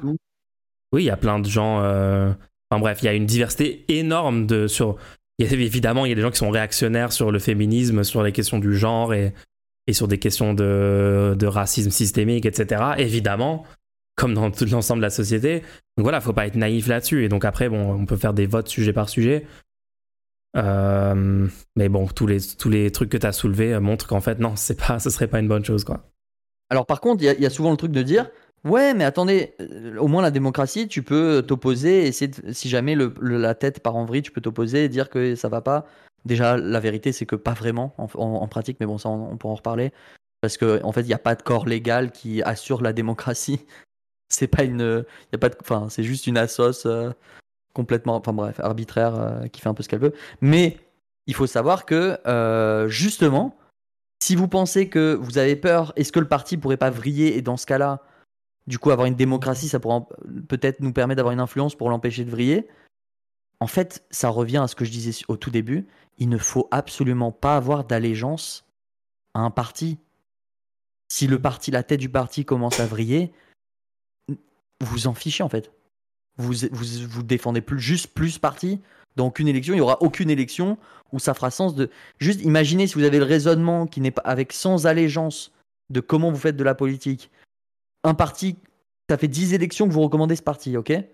Mais vous recommandez pas ce parti, vous êtes stratégique, vous dites d'abord je recommande telle, telle, telle idée, et donc qui défend cette idée dans cette élection? C'est ce parti. Arrivé la prochaine élection, le parti a complètement, par exemple, a, décidé que ce serait Roussel en tête de liste ou des choses comme ça. Qu'est-ce que vous faites à ce moment-là? Est-ce que vous dites ah faut continuer à voter pour ce parti? Non, en fait vous n'avez aucune allégeance pour ce parti. Et, eh donc vous dites moi je veux défendre telle, telle, telle idée, et dans cette élection-là, la meilleure manière de l'obtenir, ça va être de voter pour je sais pas, Ruffin, euh, Picardie debout, euh, ça va être euh, Olivier Faure cette fois-ci. On sait pas, chaque élection a une méta différente. Oui, je sais, c'est un, c'est un peu plus dur que juste d'apprendre par cœur le nom d'un groupe et ne, de jamais parler juste aller, et juste aller le jour J. Dans l'urne, voter pour chercher le logo. Oui, désolé, c'est un peu plus dur mais on va y arriver et ça va nous permettre de gagner et ça va nous permettre d'améliorer notre quotidien. Et du coup, oui, oh mon Dieu, je pourrais plus avec mes, mes potes qui sont depuis 30 ans au même parti. Ok, mais vous serez avec d'autres potes qui seront comme vous basés, qui auront décidé de pouvoir choisir de voter pour d'autres trucs quand ils veulent. Et vous aurez des discussions beaucoup plus intéressantes que ressasser 50 fois euh, l'histoire de la fois où telle ou telle partie vous a trahi et qui, et qui, et qui fait votre identité. Tu sais, y a, je vois, je vois plein de gens comme ça, genre, Hmm. ouais, mais tout remonte à la réunion de 2007 où ils nous avaient Oui. dit qu'ils ils iraient avec nous, ils y sont pas allés! On les avait invités bah, mais je voterai pour eux, du coup. Oh là Et, là. et ce qui est marrant, c'est de les autres côtés, genre, nous on est venus et ils étaient pas là! Ils se sont trompés de salle en fait depuis le début et ça fait 12 ans qu'ils se détestent. Oui, c'est juste. La A302, tu t'as mal lu en fait. T'étais, en A202. Et voilà, c'est tout. Ah, mais parce que moi je suis le 302! Littéralement, c'est ça la scission de tout le NPA, c'est ça en fait. Bon voilà, j'espère, que ça a permis de répondre à des choses. Après, euh, un petit détail sur euh, le culte du chef pour séduire des gens. Euh, je pense que c'est plus lié à la 5ème République, Tizimil. Je pense qu'en fait, si, t'as pas une- si tu mets pas une figure en avant dans un parti, tu as peu de chances de gagner dans la 5ème République. Mais euh, bon, on pourra en reparler, tout ça. Ouais, après, bon, voilà, culte du chef. commentaire. Culte du chef, mais le, celui qui est censé être le grand gourou, machin, il dit arrêtez de dire euh, Mélenchon, ne criez pas mon nom. Ce qui compte, c'est les idées. Ouais, ouais. voilà quoi. C'est. Voilà, donc c'était le petit segment où on répond aux, aux commentaires. Et j'espère que ça vous a plu. Bonne réponse. Est-ce que ouais. tu avais, est-ce que avais d'autres choses à nous dire ou est-ce qu'on passe au film? Hum, je pense que tu peux, pas- tu peux passer au film. Ouais, vas-y, vas-y. Alors, attends, attends, attends. que- Peut-être. Ouais, oh Ah Peut-être un truc avant. Il y a. euh, Est-ce est-ce qu'on parle de vite fait de la censure sur la version française de Miraculous Oh Ladybug? Oh mon dieu Parce que oh, c'est, gênant parce que vu que c'est un podcast, ils pourront pas le voir. Est-ce que est-ce qu'on peut pas rediriger les gens vers ton stream de lundi et tu le montres en live? Ouais, ou ouais, ouais, ou après le podcast peut-être, ouais, ouais, ouais. Ok, ok, vas-y, On va on- comme ça on peut réagir parce que ouais, j'avoue aussi. On on vous hype un peu là-dessus. Quand même, on peut en parler vite fait, mais allez le voir. en- Vraiment, l'extrait va être diffusé sur le stream de Bad Mulch. En fait, euh, Miraculous Ladybug, c'est un- une émission pour enfants euh, qui c'est plutôt pas mal. hein. Ouais. Euh, bon, c'est une émission pour enfants, hein, donc euh, vous achetez pas la saison 1 en DVD pour vous dire que je vais me faire une petite soirée, quoi. mais euh, mais dans cette série, apparemment, elle a été. Alors, c'est apparemment parce que bon, c'est c'est des dires. hein, Moi, je l'ai pas vu sur TF1, mais apparemment, ça a été diffusé en France et diffusé à l'étranger, aux États-Unis notamment. Et il y a certains passages, notamment concernant les forces de l'ordre, qui ont été quick coupés. Ouais, en fait, t'as une scène où apparemment euh, la personnage, je sais pas si c'est la personnage principale, mais elle est à Paris, elle rentre, elle monte dans un bus RATP et euh, elle a pas son titre de transport, un truc comme ça, et elle se fait contrôler, il y a la police qui arrive, bref, c'est un bordel. Il y a genre 28. euh, Il y a genre agents de la- 28 CRS qui arrivent et tout. M Et en fait, dans la, dans la- oui, la Brave fait mettre par, par terre. de- il y a des voltigeurs, il y a des. Enfin, c'est n'importe quoi. Et euh, en gros, dans la version originale, euh, euh, en fait, il y a, il y a une critique faite de la police parce qu'ils ils montrent que la dame, elle, elle, elle- en fait, elle, elle donne une bonne raison pour laquelle elle avait pas son titre de transport parce qu'elle a prêté son portefeuille, machin.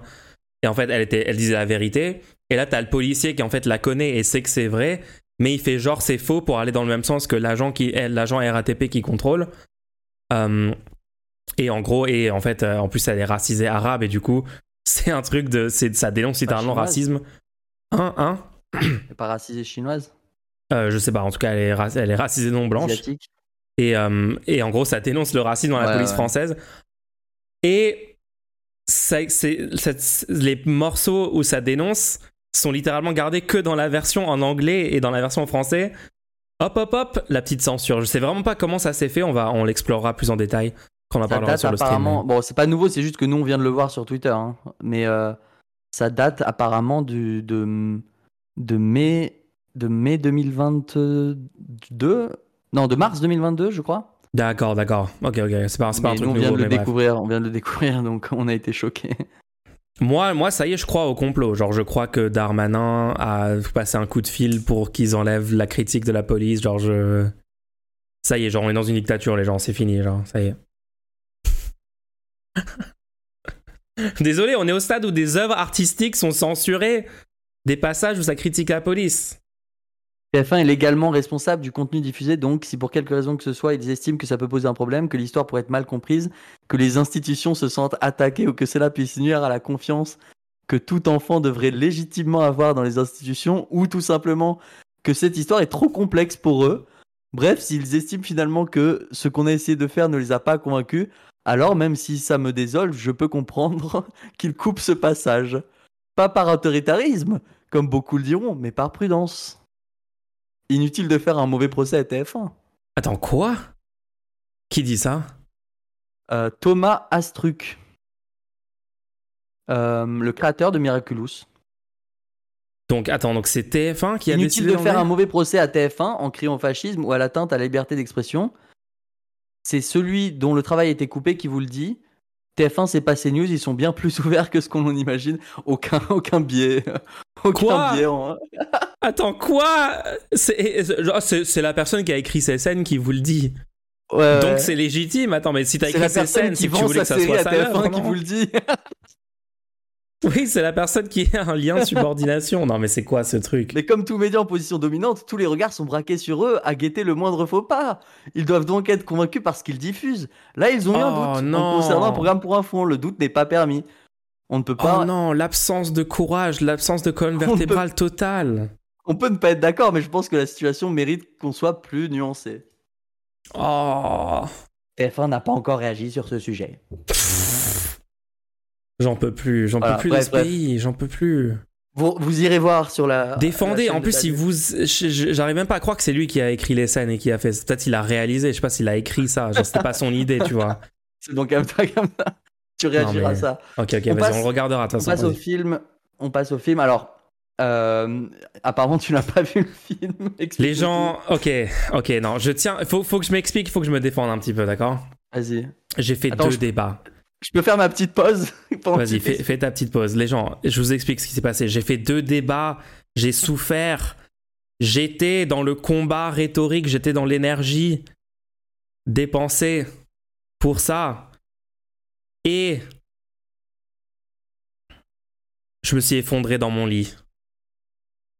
Pas, pas juste après les deux débats, les gens. J'ai fait une nuit blanche et je me suis endormi à 7h du mat après, notamment parce qu'un Red Bull a été consommé, parce que je pensais que ça allait euh, m'aider à, gérer la discussion. Donc non, en fait. Et après, après je suis tombé malade. Enfin, j'ai un truc bizarre. Bref. Ça, ça passe comme excuse ou pas? Est-ce que ça passe comme excuse pour, pour ne pas avoir fait mes devoirs cette semaine? Euh, Mais j'ai regardé les 10 premières minutes de Shawshank Redemption. hein. Ça avait l'air bien. hein. Ça avait l'air plutôt cool. Euh, si vous avez des questions, les gens, n'oubliez pas que vous pouvez faire un petit don et les poser dans le message de don sur Kofi. Vous avez le lien qui est dans le chat pour les gens qui regardent le podcast en live. Merci beaucoup. C'est ce qui nous permet de continuer à fournir les épisodes de façon gratuite. Le petit modèle de financement où vous posez des questions, vous avez des réponses. Et euh, n'hésitez pas, hein, n'hésitez pas à poser des questions sur des sujets vraiment précis, en profondeur et tout. On fera du mieux qu'on peut pour y répondre. Et euh, Thibaut InShape porte plainte contre Blast à cause du dernier rhinocéros. Ça, c'est l'info que je viens de voir. Est-ce que. Alors, attendez, je regarde.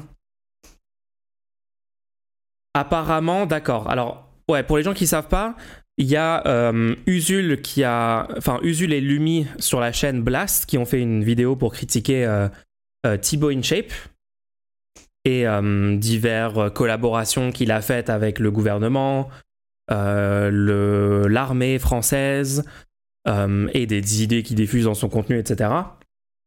On n'a pas encore regardé sur stream ce- ce- cette vidéo, je pense qu'on va la regarder après ce podcast. Et on commentera parce que je sais pas si je suis d'accord sur 100% des trucs qu'a dit Usul, mais de toute façon, je suis sans doute d'accord sur une bonne partie euh, des critiques, on va dire. Visiblement, Thibaut InShape, du coup, va porter plainte. Euh, probablement pour euh, diffamation. Donc euh, c'est intéressant. On va regarder comment se développe cette histoire. Ça, me- surprend qu'il porte plainte pour euh, ce qu'il ça. hein, franchement. Qu'est-ce qu'il dit Tout argent potentiellement gagné sera directement redistribué à une association qui vient en aide aux blessés de guerre ou aux familles qui ont perdu un proche mort pour la France. D'accord, donc c'est littéralement un truc, il va essayer de faire... C'est quoi Alors, il, porte plainte... Je comprends pas, c'est quoi l'accusation? Porte plainte contre un média suite à la publication d'une vidéo YouTube la semaine dernière. À mon encontre, je ne citerai pas ces derniers car je prône la haine ni le harcèlement. Je vous tiendrai au courant de l'avancée, mais du coup, il porte plainte pour quoi? Pour diffamation?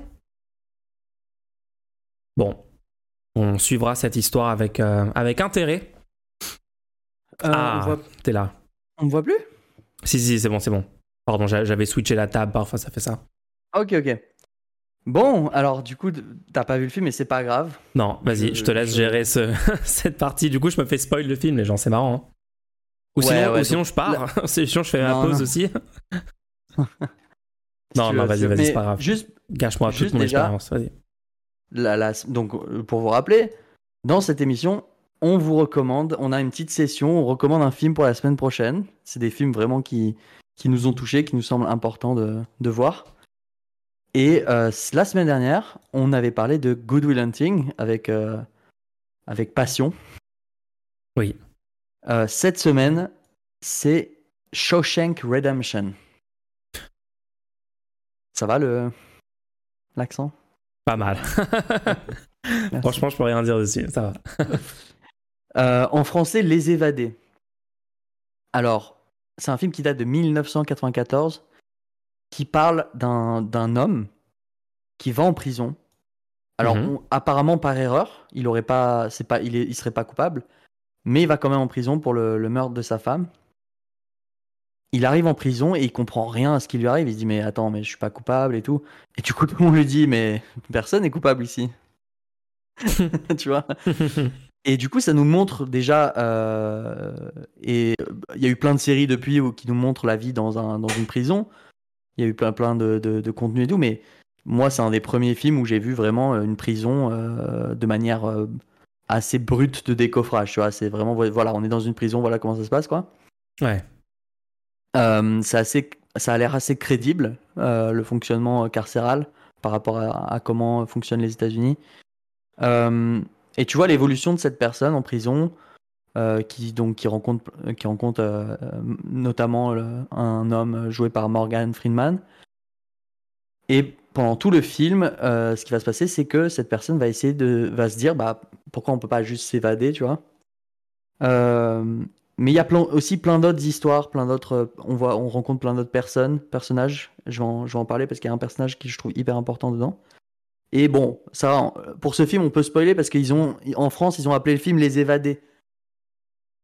Donc bon, ils nous ont facilité la tâche. Euh, le film ils ont littéralement spoil. Mince. Oh non, la France. Ils sont, ils sont évadés en fait à la fin. euh, et en fait, de quoi il s'agit? Il s'agit en fait de voir comment est-ce qu'il fait pour s'évader, parce qu'il utilise beaucoup de choses différentes. Euh, c'est pas juste une évasion euh, qui serait euh, du style euh, je vais convaincre un, un, garde de me laisser sortir, ou c'est pas une évasion du style je vais construire un, Je, vais, je, vais, juste sauter au-dessus de la barrière et, après tu vois la fuite de la personne. Non, c'est une évasion. un petit truc technique qui fait qu'il peut s'évader. Ouais c'est vraiment la personne met tout en place pour une fois qu'elle est sortie, elle est sortie, c'est fini. Il y a plus, y a, la personne n'a plus de problème. C'est une évasion complètement réussie. tu vois euh, Donc c'est assez intéressant. Pourquoi est-ce que j'ai recommandé ce film? Moi, je pense que il y a vraiment un, un dans ce film-là une critique de, du fonctionnement carcéral. Et aussi l'idée que il y a, y a, un moyen, on peut, on peut quand même, on peut quand même s'en sortir quoi. Mmh, c'est anti. Il y a un moyen de s'en sortir. C'est assez anti doom, ouais. C'est assez anti doom. C'est aussi très triste. Il y a, parce qu'il y a, y a plein de critiques, comme je le disais, du, de la vie en prison, de la sortie de prison. C'est-à-dire que il y a une personne qui, qui, qui est en prison euh, pendant le, tout le film, qui est très vieille, qui a fait euh, toute sa vie en prison quasiment. Cette personne sort de prison, alors que cette personne est très, très impliquée dans la vie au sein de la prison. Mhm. Cette personne est libérée et tu la vois, la scène, elle, elle, est, elle est forte parce que tu vois la personne sortir de la prison. Elle a jamais mis le pied dans le, dans le monde depuis peut-être 30 ans de sa vie. Et cette personne sait pas du tout quoi faire. On lui donne un, un travail pour emballer des courses pour les gens, tu vois. Ouais. Et du coup, cette personne dit mais je fais je fais quoi quoi? C'est quoi ma vie? Il y a, eu aucune réhabilitation de cette personne en fait. Il y a eu aucun donc Ouais. au final cette personne Aucune euh, réinsertion, n'est- aucune euh, adaptation, surtout en 30 ans, la société change énormément. Être, Bon, euh, je vais ouais. pas spoiler plus que ça pour toi vu que tu l'as pas vu mais ouais, du coup, ce segment, il est. La règle, c'est genre, on vous spoil tout le film, et là, cette semaine, c'est l'exception. Ouais, juste cette. Non, mais il y a des petites scènes comme ça, je peux te laisser le, le petit doute. Et alors, ce qui est intéressant, c'est que le- la personne qui est euh, emprisonnée est très intelligente, très, très euh, stratégique. Et cette personne va, par exemple, euh, c'est un inspecteur des impôts, quelque chose comme ça. Et elle va réussir à se mettre dans les petits papiers de, du directeur de la prison. Il est très insistant, par exemple. Il veut, il veut améliorer la bibliothèque de, de la prison. Ouais. Il veut acheter des livres pour la bibliothèque de la prison. Du coup, il demande 800 dollars, il demande une aide de, il demande une aide à, à un truc d'État ou je sais pas quoi. Il demande une aide. On a besoin d'une aide pour la prison. Et il lui répond non, vous n'aurez pas l'aide. Hum. il redemande l'aide chaque semaine pendant peut-être deux ans. Il renvoie la lettre et du coup, il envoie voici un chèque de 800 dollars. S'il vous plaît, ne nous envoyez plus de, de lettres. Parfait. Et du coup, ils, peuvent refaire toute la, toute la bibliothèque et tout. Et, euh, et ouais, et du coup, ce qui, ce qui va se passer, c'est qu'il va commencer à faire les, les comptes pour le, directeur de la prison. Et il va commencer à gagner la confiance du directeur de la prison, petit à petit. À- on va lui faire confiance. Et s'il donne des lettres à poster, c'est sans doute pour les comptes du directeur de la prison. Donc on poste toutes les lettres qu'il fait et tout. Et en fait, depuis la prison, il va créer de toutes pièces une identité. Il va envoyer des fonds. Il va Ah ouais, il va, en- il va se créer une identité parallèle et tout, pour qu'au moment où il sort, il peut juste être cette personne-là. Tu sais, aux États-Unis, comment c'est en plus, il n'y a pas de. Enfin, tu vas dans un autre état, tu peux t'appeler un autre nom et c'est bon, t'as une nouvelle vie. Tu vois. Oui, oui, oui, tu peux redémarrer de zéro. En plus ou moins, ouais. ouais. Mais du coup, est-ce euh, que, est-ce que tu trouves que dans ouais. le film, il y a un message euh, pro-réhabilitation, enfin justice réhabilitatrice, quoi? Oui, clairement. Parce que moi, moi j'ai vu juste les dix premières minutes juste avant de commencer le podcast, là. j'ai, tenté, genre, je sais pas Ah, pourquoi dans ma tête, je me suis dit, bon, j'allais pouvoir le, le regarder, mais en fait, non. Mais, euh, mais ouais, ça avait l'air d'être. euh, Enfin, de commencer sur un angle euh, de critique, ouais. Et du coup, moi, ce que j'aime bien, c'est que bah, c'est un grand message d'espoir parce qu'il s'avère que du coup, l'ami. je, vous laisse le regarder pour ceux qui l'ont pas vu parce que tout le long, de, enfin, de voir comment est-ce qu'il a fait au final pour s'évader, c'est assez, assez marrant, c'est assez intéressant. Tout, c'est le genre de film où tout s'imbrique au dernier moment. Tu dis, ah oui, d'accord, tu vois. Hmm. Euh, et en fait, son, son meilleur pote, il, il sort de, de prison bien, a- bien après. Et tu le vois refaire les pas de l'autre personne qui était sortie de prison, qui avait, qui avait aucun sens à sa vie, tu vois. D'accord. Et il refait les, il, re- il refait les pas et, et au lieu de mal finir, il, sera, il, il se rappelle que l'autre s'était évadé il, et il se retrouve à la fin et, et voilà, il, il kiffe la vie, il, il vibe. Ah, voilà. Voilà, la fin anti-Doom. Parfait, Voilà. parfait. Ok. Je peux pas, je peux pas trop trop en parler parce que j'ai Ouais, pas envie de te ouais, gâcher. ouais, on, sait- on- vraiment, on peut pas, te c'est gâcher. genre, ouais, on peut pas faire le, on peut pas faire le, la vie complet. Mais peut-être, euh, peut-être on reviendra, peut-être on dira deux trois mots pour euh, en parallèle du film la semaine prochaine, Ouais, peut-être on. quand je l'aurai vu, quoi. En fait, t'es trop gentil avec commentaire. moi, tu veux pas me spoil, c'est ça le problème. Bah non, attends, il est, il est vraiment bien, il est vraiment bien. Ok, ok, bah trop bien. Bah, je, je le regarderai. Et, euh, et euh, tu voulais dire encore des petits trucs dessus ou on passe aux questions? Attends, il faut d'abord proposer le film de la semaine prochaine. Ah oui. Alors que déjà, j'aimerais rappeler les, les films qu'on a déjà vus pour les gens qui s'intéressent à ça, qui disent ah mais moi, moi aussi je veux voir des films. euh. Parce que tu sais qu'il y a des gens qui, qui m'avaient demandé, ils m'ont dit attends mais c'était quoi déjà euh, les films que tu avais dans ta liste et tout? Parce qu'en fait, en fait des fois on n'a rien à voir et c'est des, films ils sont trop oubliés, je trouve. Il n'y a plus la télé pour te remettre en boucle les classiques. Parce qu'on est passé à un système où c'est nous qui allons voir les films, tu vois? Ouais, il faut que l'algo te le suggère, il faut que Netflix euh, te euh, veuille bien que ça soit ça que tu regardes. Ouais. Je, trouve quand même que c'est mieux que ce soit nous qui choisissons les films. Par contre, je trouve que c'est triste que euh, on aille. C'est ce que je disais sur l'épisode, peut-être il y a deux semaines, où on parlait de, d'acheter du contenu sur Internet, tu vois. Oui. Vu qu'on a payé pour Netflix, ou alors on a payé, ou alors justement on a payé pour rien, du coup on est sur YouTube, on va se limiter à ce qui est disponible sur les plateformes.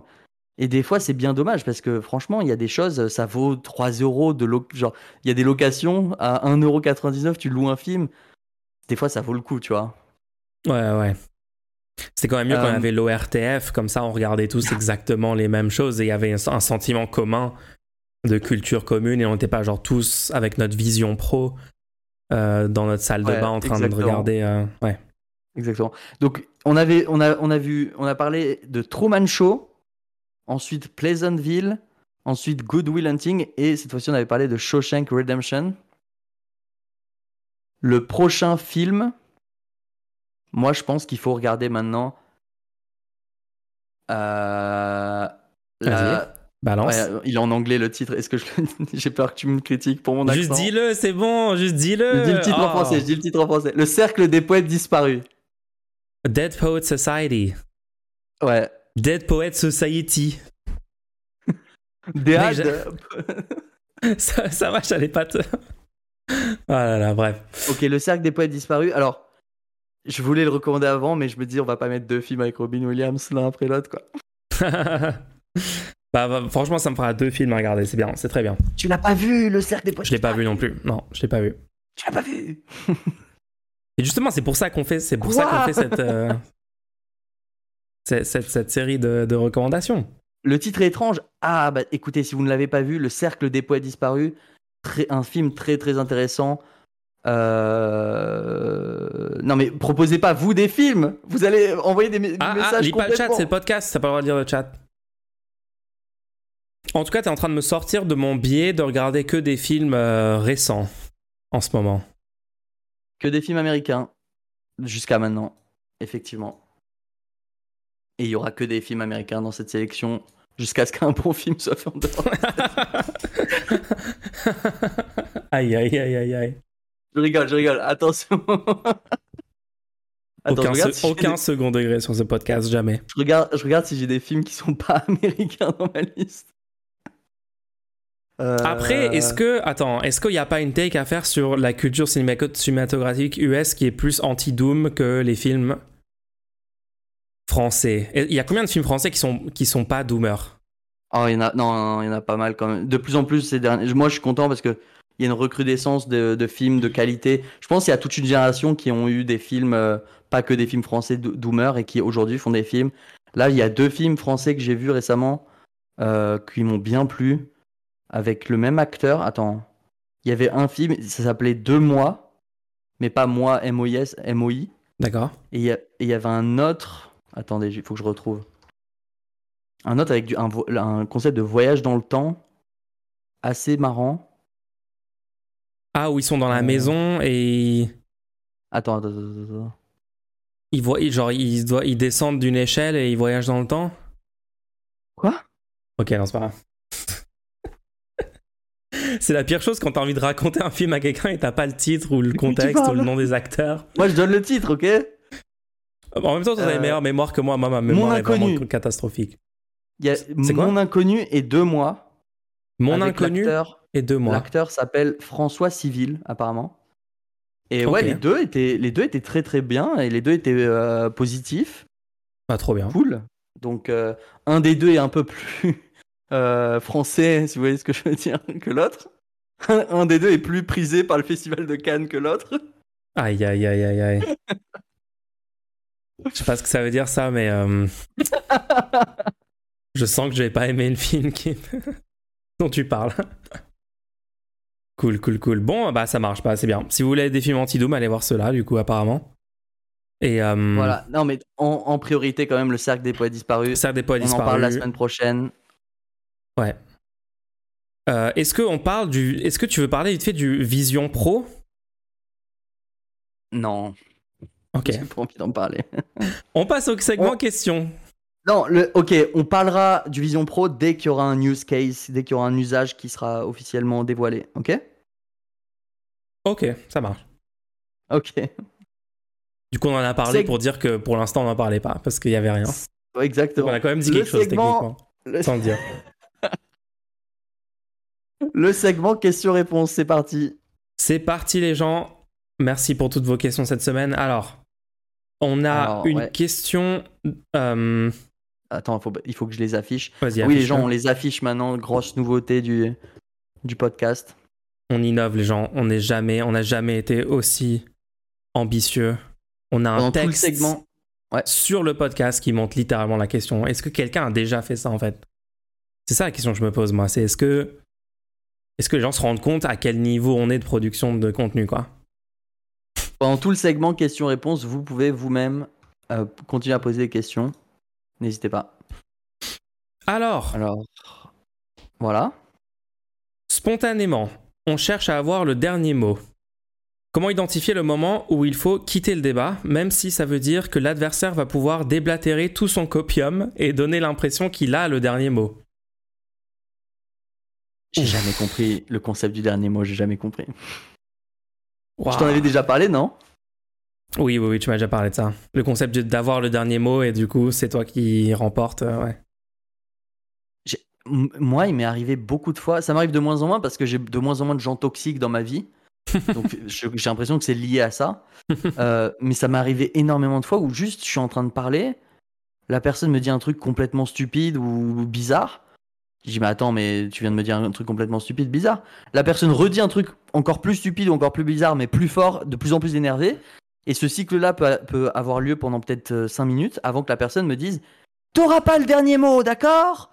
Et je me rends compte que la personne essayait simplement d'avoir techniquement le dernier mot d'un point de vue oral, d'avoir elle prononcé verbalement quelque chose en dernier.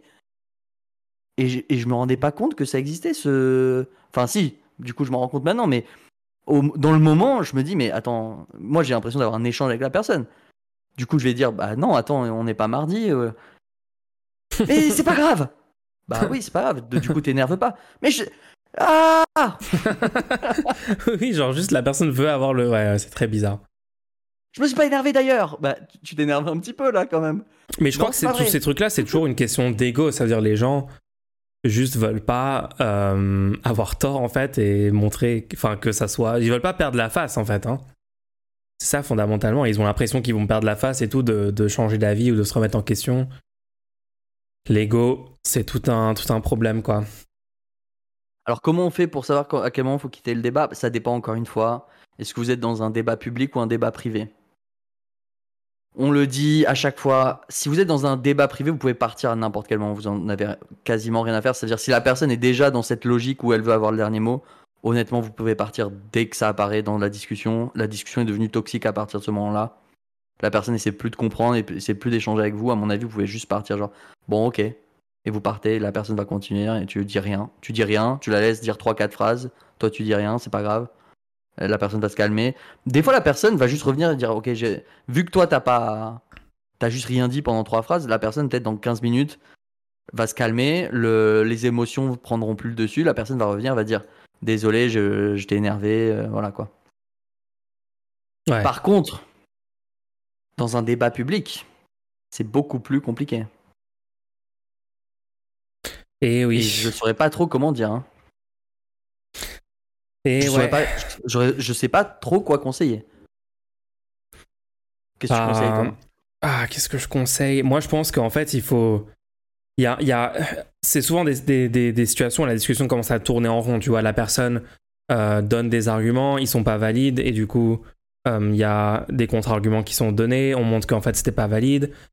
Et la personne va peut-être redire un truc qui a été dit précédemment. Donc, en fait, on reboucle sur un truc qui est déjà. Et ça, vous pouvez faire genre une ou deux fois, parce que bon, juste pour que le public comprenne et tout vous pouvez euh, boucler genre une fois, deux fois et réexpliquer peut-être euh, en allant plus dans le détail, en essayant d'être plus convaincant, en changeant un peu l'exemple que vous donnez, euh, en voyant voilà est-ce que ça va pas débloquer euh, la, discussion. Mais euh, je pense une fois que ça tourne un peu trop en rond, là c'est obligé de dire bon, euh, on, a, on a tout fait pour essayer d'éclaircir ce point. venez, on, enfin, viens, on passe à autre chose, on, arrête la discussion, quoi. Et ouais, quitter le débat. Tu dis même si ça veut dire que l'adversaire va pouvoir déblatérer tout son copium et donner l'impression qu'il a eu le dernier mot. En fait, vous avez juste des gens qui sont de mauvaise foi jusqu'au bout et qui ensuite vont se servir du fait que ça tournait en rond et que du coup vous avez mis fin à la discussion de façon. Euh, euh, enfin, en tout cas, sur ce sujet-là, vous avez dit on peut plus parler de ça. Ils vont dire ah bah du coup. Ah, du coup, as, comme t'as mis fin, c'est parce qu'en fait, on pouvait pas continuer, parce que si on avait continué, on aurait bien vu qu'en fait, c'est moi qui ai raison, t'as peur de continuer la discussion. Bien sûr, il y a des gens toxiques qui font ça. Et juste, on peut pas, peut pas les laisser faire. Euh, on peut pas les laisser en liberté. En fait, il faut les, au bout d'un moment, il faut, il faut les mettre au goulag. Il faut. Euh, non, pardon. Il faut. What Non, non, je, je veux dire au goulag rhétorique. Tu vois, il faut dire maintenant la discussion prend fin. Mettez Bref, pas démocratie, pas si... les gens. Mettez pas démocratie dans les partis. non, voilà, au bout d'un moment, il y, a, il y a des limites. Il y a des limites. Et notamment. Vous allez avoir des gens comme Mulch qui proposent de mettre les gens au goulag aucun rapport avec le, débat sur la démocratie interne qu'on a eu mercredi soir avec, la, avec le gars, où j'ai juste dit non mais c'est fini et je l'ai viré du vocal. Non, parfois c'est totalement nécessaire, on peut rien faire différemment. Après, si vous restez sur les faits, et euh, pour un débat public, je veux dire, si vous restez sur les faits et que la personne, si elle veut continuer à parler, elle sera obligée de dire n'importe quoi, puisque euh, elle aura déjà, vous aurez déjà répondu sur les faits. Donc, euh, Ouais, non, c'est compliqué. Mais après, ces gens-là se ridiculisent assez facilement tout seuls, donc euh, laissez-le avoir, laissez avoir le dernier mot de manière complètement ridicule et eux, ils, seront satisfaits et c'est pas pour ça qu'ils. Si eux vous disent, ah, tu vois, j'ai eu le dernier mot dans un débat public et que toi tu réponds même pas et que tout le monde a bien vu que le point que tu as essayé de défendre c'était évident, genre. des moments comme ça, c'est un big win hein, pour vous. Hein et vous laissez la personne. en plus, vous, vous honnêtement, vous, vous êtes. Enfin, imaginez le scénario vous voyez une personne qui répond pas à des, déblatérations comme ça. Bah, vous trouvez que c'est la personne qui est plus stylée que la personne qui essaie d'avoir le dernier mot quand même. Ouais, logique, logique, logique. Voilà, voilà. C'était pour cette question. Je crois qu'on a bien répondu. Ah, on a une bah, question qui vient de drop. Ah, merci les gens. Merci pour la question. Alors, on a aussi un, support. Est-ce que, le est que le support, il y a une question en privé, peut-être? Euh, Attends, quoi? Il y a quelqu'un qui a supporté le show, merci beaucoup. Mais il n'y a pas forcément de. Ah oui, oui, ah non, je vois pas de message, je vois pas de question. D'accord. Bah, merci pour, euh, en tout cas, pour les personnes qui nous supportent sans même poser de questions, ça fait énormément plaisir. Ouais, merci beaucoup pour le don. Question suivante, qui vient de tomber. Je la mets à l'écran pour vous. Les gens, les évadés ne spoilent pas. Il évoque la liberté de l'esprit malgré les murs, l'espoir. Scène de la musique, par exemple. Il y a littéralement pas deux évadés dans le film. Si ça spoilait, ça serait un singulier, quoi. Ah, ça c'est question pour toi, ça. Je peux pas répondre. Ok, attends, attends, ok. Je, vais reformuler un peu parce que j'avais pas compris. Le titre Les évadés ne spoil pas le film. Il, évoque la, il évoque la liberté de l'esprit malgré les murs, l'espoir. La scène de la musique, par exemple. Il y a littéralement il n'y a pas, il n'y a pas deux évadés, donc il n'y a pas plusieurs évadés. Si ça spoilait, le film serait au singulier. Donc en fait, le titre Les évadés évoque non pas les, la personne qui s'évade, là du coup c'est moi qui spoil ouvertement, mais tous les gens qui sont dedans qui cherchent à s'évader. C'est une belle, une belle euh, manière de voir les choses. Hmm. Une belle manière de voir les choses qui pourtant spoil complètement le film, faut arrêter. Euh, je vois ce que vous voulez dire, mais si tu vas voir un film qui s'appelle Les Évadés, qui se passe en prison, t'es spoilé, tu t'es fait spoiler. tout le long, tu te demandes si oui ou non ils vont s'évader. Ouais, bon, bref. Ouais. mais belle, belle vision des films. D'ailleurs, j'ai pas parlé de cette scène euh, de, de la musique, c'est vrai. À un moment, il s'enferme dans le bureau du directeur il, allume les haut-parleurs qui, sont là pour annoncer normalement euh, allez en salle de récré, allez en. Bah, tu vois. Euh, il les allume à fond et il met de la musique classique dans l'intégralité de, l'établissement. Oui. Et, il ferme à clé la porte du directeur complètement et il s'enferme et il laisse la musique tourner. Et on vient, genre, il y a tout le monde qui arrive, qui arrive pour défoncer la porte du directeur. Et tout ce qu'il est en train de faire, c'est juste mettre de la musique. Il a juste mis une musique classique pour tout le monde. et, on essaie de défoncer la porte pour le faire sortir, pour l'empêcher Elle est très très forte cette scène. Merci d'avoir euh, de l'avoir mentionné d'ailleurs. En tout cas, ça me donne bien envie d'aller voir le film juste après le, le stream là. ouais, ouais, non, va voir, va voir, va voir. Je vais kiffer. J'aime bien, j'aime bien en tout cas la, la, vision en disant les évadés, mais non, t'inquiète, ça spoil pas parce qu'il y a un S. Et du coup, c'est en fait, c'est tous, ils sont tous. On a peut-être eu un don ce soir de la personne qui a proposé cette traduction à l'époque en français qui voulait défendre le choix. C'est peut-être la personne. Non, ah oui. Je pense que c'est littéralement la personne qui a fait ce choix. J'ai pas spoilé, ok? C'était qui va comprendre euh, rédemption de Shawshank? Ok, donc c'est mieux de dire juste les évadés. Voilà, c'est tout. on a fait un brainstorming. On avait toute la liste des options. C'était la moins pire, ok? D'ailleurs, même aux États-Unis, ils ont changé le titre au dernier moment. Comment je pouvais savoir? Parce qu'ils n'ont pas de pluriel aux États-Unis, donc il y avait The Escapists, et du coup il fallait dire le S pour savoir que c'était pas un. Donc c'est pas juste Aïe aïe aïe aïe. Merci ok, en tout cas, merci pour la question. Alors, moi, je veux juste revenir sur la... une question qui était de la semaine dernière, ah. euh, sur laquelle on devait revenir parce que la personne a euh, suggéré. Ah oui il fallait voir le contenu de quelqu'un. Oui, il fallait voir la vidéo de Homo Fabulus. Du coup, bah merci beaucoup euh, pour euh, le lien et pour la référence de cette chaîne YouTube parce que je le connaissais pas et j'ai regardé, euh, pas en entier encore, mais je vais, je vais la terminer. Hein. Mais j'ai regardé sa vidéo du coup sur peut-on être de gauche et aimer la biologie du comportement humain, Psycho Evo numéro 8. Donc la, la vidéo en fait c'est super intéressant. Ça parle de des différences biologiques, notamment par exemple entre les hommes et les femmes, euh, et euh, à quel point c'est lié à la génétique ou non, tu vois, dans les différences comportementales, dans les différences de centre d'intérêt, de plein de choses comme ça.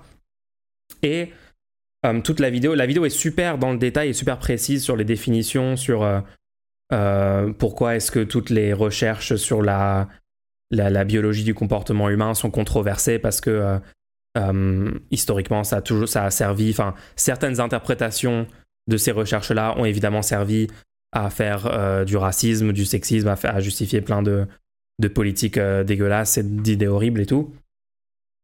mais en fait, il parle du fait qu'en fait, on peut. Enfin, les, les, choses sont très complexes. Ça veut dire que tu as la génétique, après l'expression de, de la génétique dépend complètement de l'environnement physique, même des interactions physiques avec le monde. Et tout ça dépend en plus de, du contexte social dans lequel ça s'exprime. Il donne un très, bon, euh, un très bon raisonnement à un moment en disant, par exemple, sur la, couleur de peau. La couleur de peau, ça dépend, un, de facteurs euh, euh, génétiques. Après, ça dépend de facteurs physiques, environnementaux comme ton exposition au soleil, d'accord? Si tu vas plus dehors, si tu es dans un pays où il y a plus de soleil ou quoi, tu vas, plus, tu vas être plus bronzé, euh, donc ton, ça dépend du taux de mélaline déterminé par tes gènes. Après aussi du soleil et aussi du contexte social. Ça veut dire que tu as des pays où le fait d'avoir euh, d'être bronzé est vu comme euh, plus valorisé socialement. et tu vois, c'est lié à des, idées de privilèges, de ah, tu as les moyens de partir en vacances et tout. Ou dans d'autres contextes sociaux, c'est lié au. C'est plutôt quand tu as la peau plus claire que c'est bien vu. Euh, notamment en Chine et dans des pays asiatiques et tout, c'est le cas. Et donc, on a, pour expliquer la couleur de peau des gens euh, euh, en, société, tu as le facteur génétique, environnemental, physique et environnement social qui joue. Ça, c'est un des trucs qui développe. Et en gros, je, je pense, j'ai pas encore terminé la vidéo, donc je donnerai mon point de vue final sur la vidéo quand j'aurai fini. J'ai regardé environ les 45 premières minutes pour l'instant. Mais en fait, euh, ça a l'air d'être. Au, lieu de regarder Shawshank Redemption, hein, mais bon. Littéralement. mais euh, non, ça a l'air d'être vraiment un truc où ça, ça, ça prend des. Parce que tu sais, la droite et l'extrême droite adorent prétendre que des différences euh, mesurées dans plein de choses entre des catégories sociales, que ce soit les hommes et les femmes ou, ou des populations de différents pays, etc., sont en fait naturelles parce qu'on le montre avec des études ou parce qu'il y a un lien avec la génétique, entre guillemets. Euh, genre, il y a certains aspects qui pourraient être influencés par la génétique en partie. Euh, donc, en fait, euh, toutes les différences sont naturelles et génétiques et donc on peut rien changer, tout est figé pour justifier en fait des idéologies conservatrices.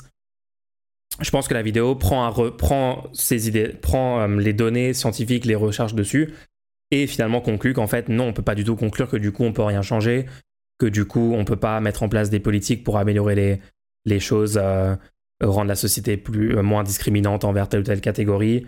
Et non, ça, ça a l'air très très bien. Donc, je te, je te donnerai mon avis final sur la vidéo quand j'aurai tout vu, parce que ça dure quand même 2h40. Hum. Mais euh, ouais, ça a l'air super basé comme contenu, ça a l'air super euh, intéressant en tout cas. Euh, pour débunker complètement la psychologie évolutionnaire et la biologie du comportement humain tel que la droite et l'extrême droite le présentent. En fait, on peut pas en conclure ce que eux concluent, quoi. C'est ça la vidéo. Donc merci pour la découverte. Nous avons une nouvelle question, merci beaucoup. Joe? Merci Joe. Quelle est la manière la plus efficace de combattre l'obscurantisme et la haine dans la société? Pourquoi l'amour? Comment on fait?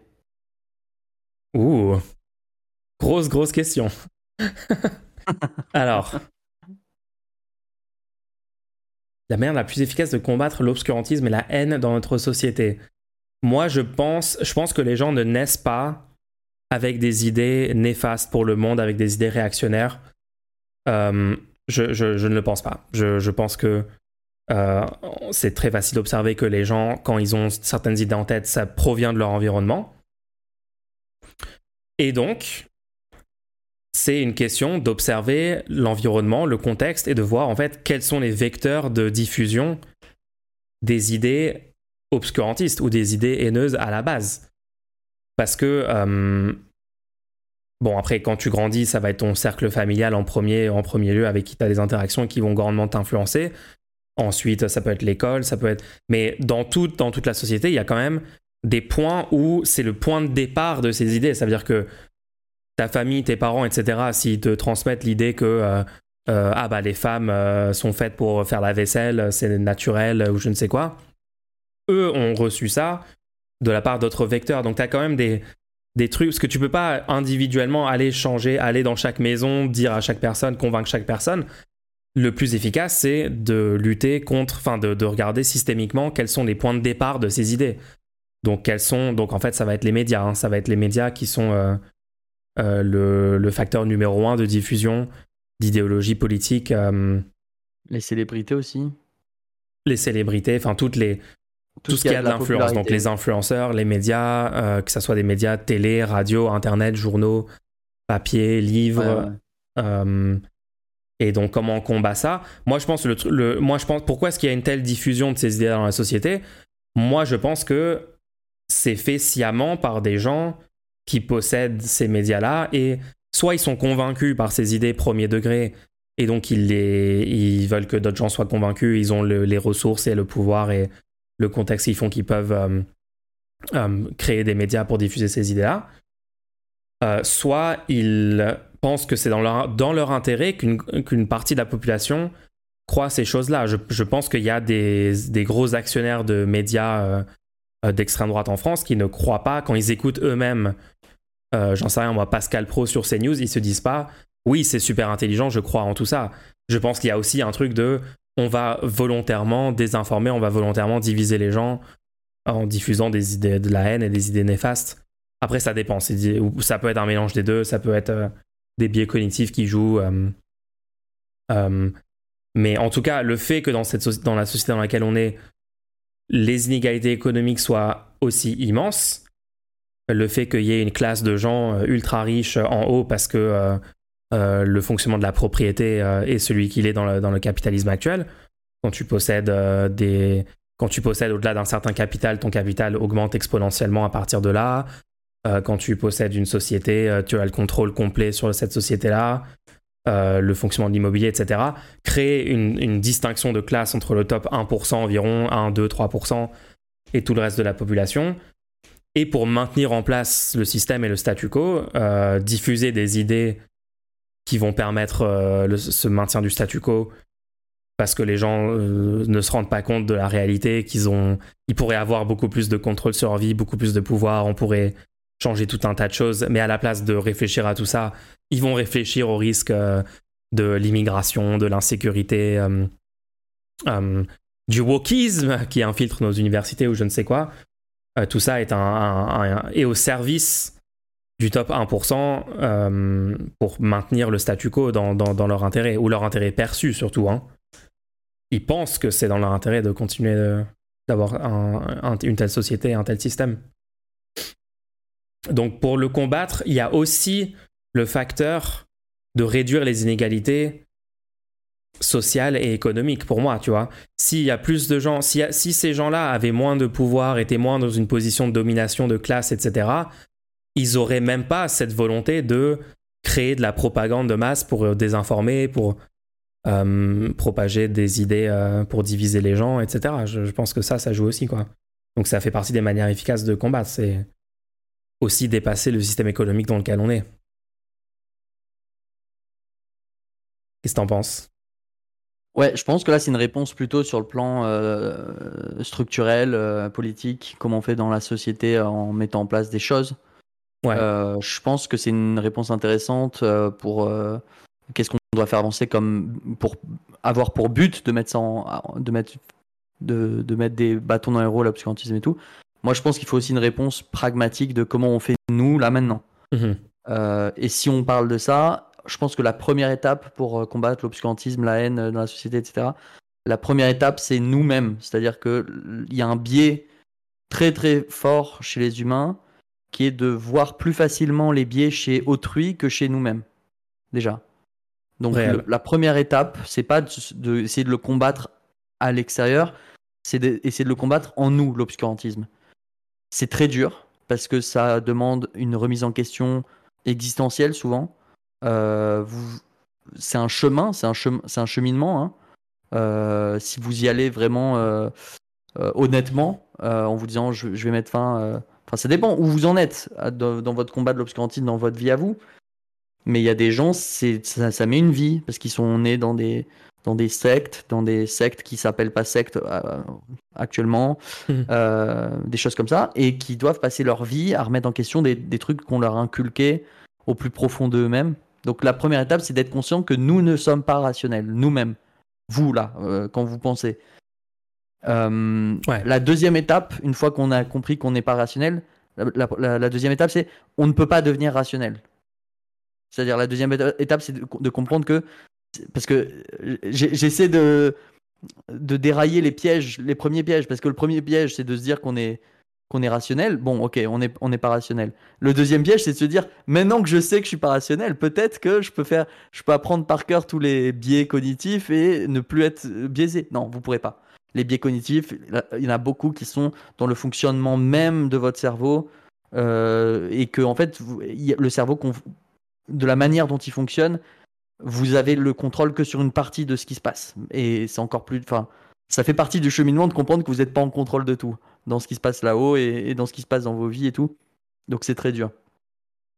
À partir de là, une fois que vous êtes conscient que vous n'êtes pas rationnel et que vous êtes conscient qu'il y a des biais, que vous ne pourrez pas passer à côté de ces biais, il faut du coup euh, étudier quels sont tous ces biais, quels sont, comment fonctionne la logique. Bon, ça c'est un travail de longue haleine. Hein mais c'est bien de savoir quelles sont les rhétoriques fallacieuses qu'on peut vous, vous mettre dans, dans, la tête, des choses comme ça. Euh, il y a des choses assez. Il, peut être assez intéressant de se demander en permanence pourquoi est-ce que j'ai fait ce choix, pourquoi j'ai choisi ça, pourquoi est-ce que j'ai choisi de faire ça, tu vois? De se demander, parce que des fois, en fait, vous allez avoir des réalisations, genre, en fait, j'ai aucune idée pourquoi j'ai choisi de faire ça. Je ne sais pas pourquoi j'ai fait ça. Et après, vous allez essayer de l'expliquer. Euh, vous allez avoir, vous n'aurez jamais l'explication de pourquoi vous avez fait telle ou telle chose. Vous aurez des pistes, par exemple, bah, j'aime bien cette personne, elle me l'a proposé, j'avais rien à faire, donc je suis allé le faire. Tu vois, il y a des choses comme ça. Mais un exemple assez simple, c'est quand vous êtes sur YouTube et vous regardez des vidéos pendant 3 heures, parce que vous avez la lecture automatique activée. En fait, vous vouliez pas faire ça. C'est juste que YouTube connaît vos biais cognitifs très bien.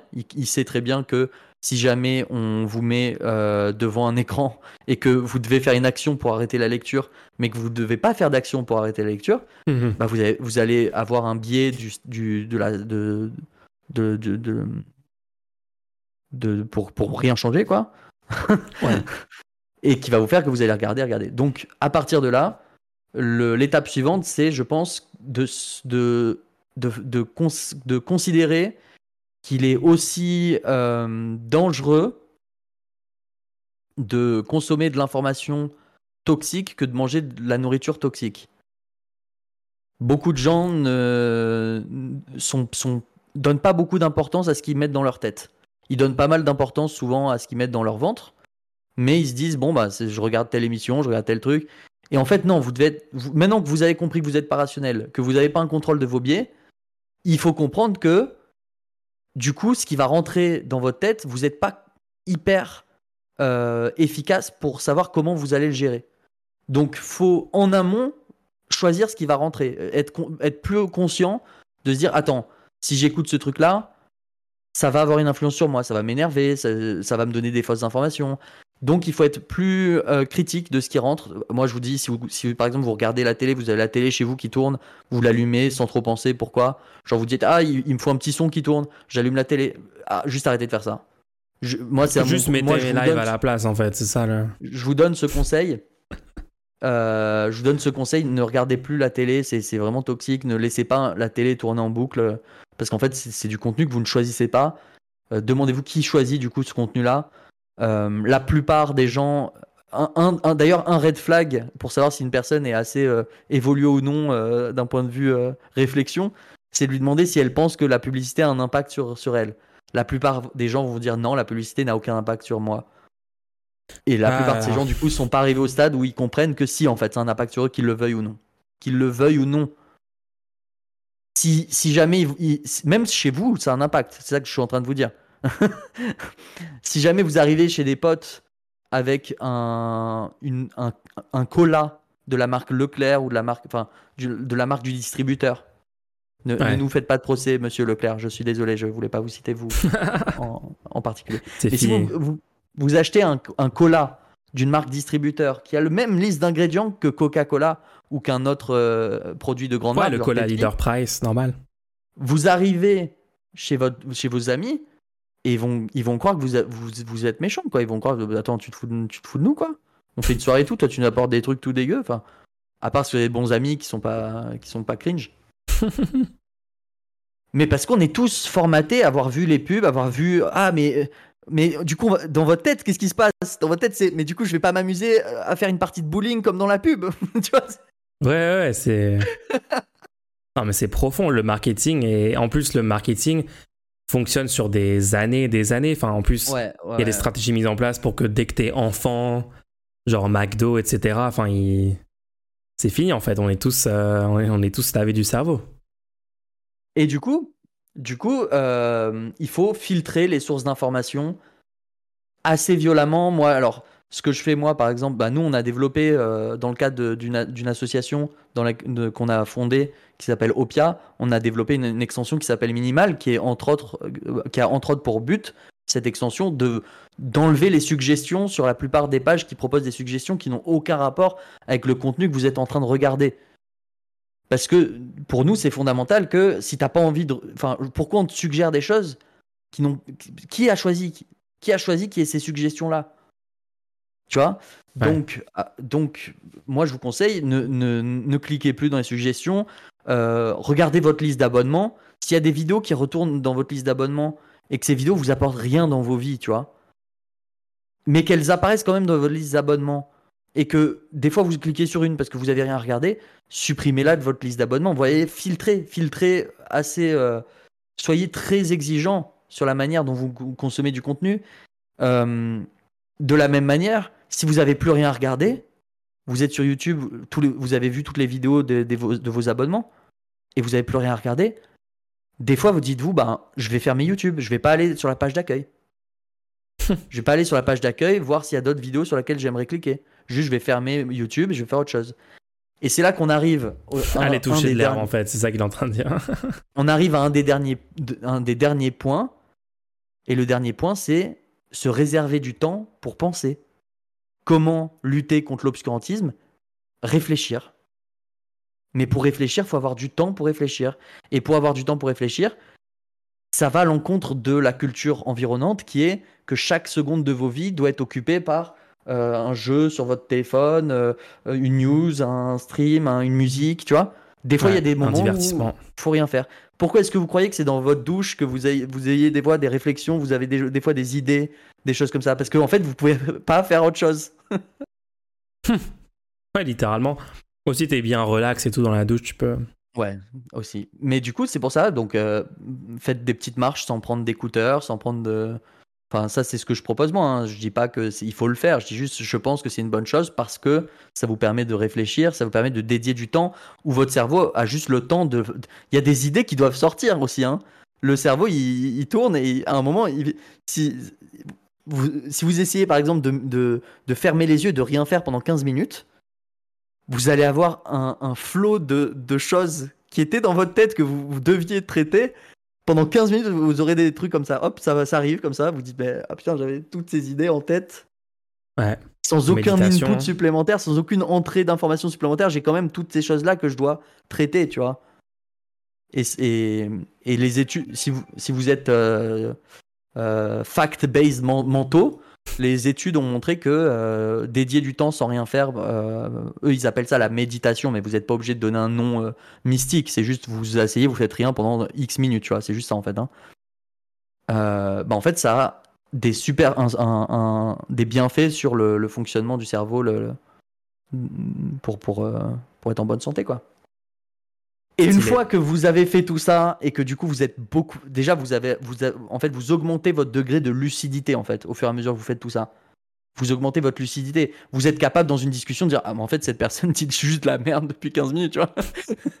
ça augmente votre, capacité à réfléchir par vous-même, à, ne pas se laisser savoir par les biais qui arrivent devant vous. Et là du coup ça vous donne la capacité à partir de ce moment-là et même avant, hein, vous pouvez commencer avant si vous voulez, mais de pouvoir agir sur, sur le, les autres, de pouvoir se dire attention, là tu as, euh, fait une rhétorique fallacieuse, attention, là tu as un biais et tout. Et, de pouvoir analyser le monde par vous-même sans avoir directement les idées qui arrivent dans votre cerveau. En fait, parce que la plupart, je suis sûr vous aurez remarqué ça si jamais vous discutez avec des gens qui ont des travaux, des travaux compliqués, des travaux compliqués, des, qui font des, qui font des heures pas possibles, ils n'ont pas le temps pour penser. Ils n'ont pas le temps pour penser, et du coup, au final, quand vous essayez de parler avec eux, qu'est-ce qui ressort? Ils vous sortent des trucs pré-mâchés par BFM TV. C'est pas de leur faute. Ils n'ont pas le temps pour penser. Et du coup, vous aussi, ça vous arrive des fois, ça. Vous allez parler, quelqu'un va vous parler de quelque chose, et vous allez dire Ah non, mais c'est ça la vérité. Et c'est pas que c'est la vérité, c'est juste que vous avez ingéré complètement cette information sans, sans la mâcher, telle qu'elle, et du coup, maintenant, votre cerveau a dit ok, quand on parle de ça, je dois sortir cette information-là. Et il n'y a jamais eu la phase réflexion entre les deux. C'est vrai. C'est vrai que ça arrive beaucoup et personne n'est euh, immunisé contre ça. Hein. Nous, on ne l'est pas. Euh, c'est un effort permanent, quoi. Hein. C'est sûr. J'aime bien, j'aime bien. C'est ma réponse. Euh, en gros, la santé mentale, la bonne santé mentale, et plein de choses que vous pouvez faire pour l'améliorer et euh, un bon, euh, une bonne façon de lutter contre l'obscurantisme, la, haine et ces choses-là, visiblement. Basé. Pourquoi l'amour? Pourquoi l'amour? Parce que c'est le but de la vie. je sais pas, je sais pas comment répondre à ça.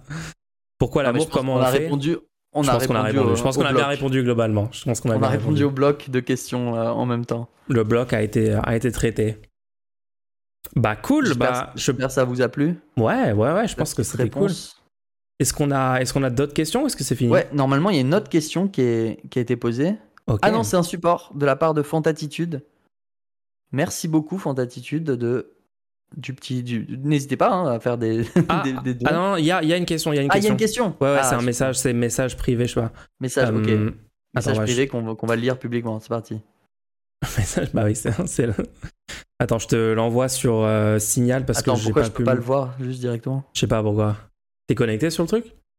Je viens de me connecter. Ok. Hmm, vas-y, je, je, je la lis. Comment vous répondriez à quelqu'un qui est persuadé que les gens sont majoritairement mauvais et que du coup ils sont eux-mêmes égoïstes pour s'en prémunir? Le fameux, la fameuse narrative sur la nature humaine proposée par les libéraux ou par les conservateurs. En fait, tout le monde est majoritairement mauvais, les gens ne pensent qu'à leur tête, qu'à leurs intérêts euh, et veulent le mal d'autrui et donc c'est euh, soit tu soit tu tues soit tu es tué toi et donc j'ai une piste j'ai une piste là-dessus est-ce que tu veux vraiment être une de ces personnes là parce que du coup tu es une de ces personnes là Et tu pousses d'autres gens à devenir égoïstes au lieu d'être gentils. Parce que les gens, ils vont interagir avec toi. Et ils vont se dire, putain, il n'y a, que des égoïstes dans ce monde de merde. Et, et tu viens de créer un autre, une autre personne dégueulasse. J'avoue. Moi, je veux un monde dans, lequel les gens sont majoritairement bons. Du coup, je vais tout faire pour que si quelqu'un vient me voir, je suis pas, je pars pas du principe d'être mauvais.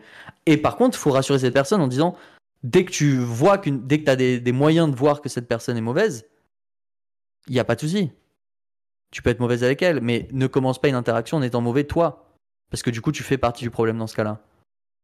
Et ces personnes-là, tu peux leur dire que euh, bah, il faut vraiment que ce soit contextuel. Il faut vraiment que ce soit selon la personne. Tu peux pas être juste être fondamentalement égoïste parce que tu penses que certaines personnes sont égoïstes. Parce que dans ce cas-là, c'est toi qui es le plus égoïste dans l'histoire. Je pense que c'est euh, une bonne manière d'apprendre la chose. Ouais, J'ai tenté, mais en gros, il dit que vu que ça fait un. Que s'il fait ça, vu que c'est un état de fait, bah ça sert à rien de faire l'effort lui-même. Ok, bon bah tu lui demandes comment est-ce qu'on a gagné quelques combats que ce soit dans l'histoire de l'humanité. Tu demandes ça s'est passé comment pour gagner tel combat? En fait, j'ai vraiment du mal à comprendre les gens qui pensent ça parce que les humains sont des animaux sociaux. Genre, c'est le truc qui a distingué les humains de la plupart des autres euh, espèces, en fait. Hein. Euh, on n'a pas, on n'a pas, on n'a pas d'ailes, on peut pas euh, courir à 100 km/h, on n'a pas des griffes, on n'a pas des armures. Euh, on n'est pas genre des félins qui on peut pas tuer des non genre contre un gorille dans la nature les humains ils perdent hein. contre un tigre genre contre presque n'importe quel contre littéralement des moustiques enfin bref donc le, truc qui a fait que les humains sont devenus l'espèce qui a conquéri la planète et qui euh, euh, qui est là où elle en est aujourd'hui quoi l'humanité c'est notre capacité à travailler ensemble à être sociaux on a tous, c'est littéralement toute l'anthropologie montre ça. Euh, c'est comme ça qu'on a progressé, même au niveau de la génétique et tout. C'est les gens qui pouvaient le plus coopérer avec des autres individus euh, pour euh, s'organiser, pour qu'il y ait une personne qui aille chercher la nourriture, l'autre personne d'autres choses, machin, construire les abris, j'en sais rien. c'est les gens qui pouvaient le plus coopérer qui ont survécu en fait. Donc c'est une vision très étrange, je trouve, Enfin bon, bref, les gens qui pensent ça sont, dans la grosse majorité des cas, ils ont été propagandés par la droite pour penser que c'est chacun pour soi, etc., etc. Quoi. En fait, c'est juste une vision très bizarre. Genre, juste, quand, quand, forcément, t'es. Ah non, peut-être ta famille, c'est peut-être pas occupé de toi. Ouais, tu peux je vais avoir. y aller, moi, hein. mais. Euh, ça marche, ça marche, ça marche. Bon, bah voilà, je pense qu'on a, a bien répondu.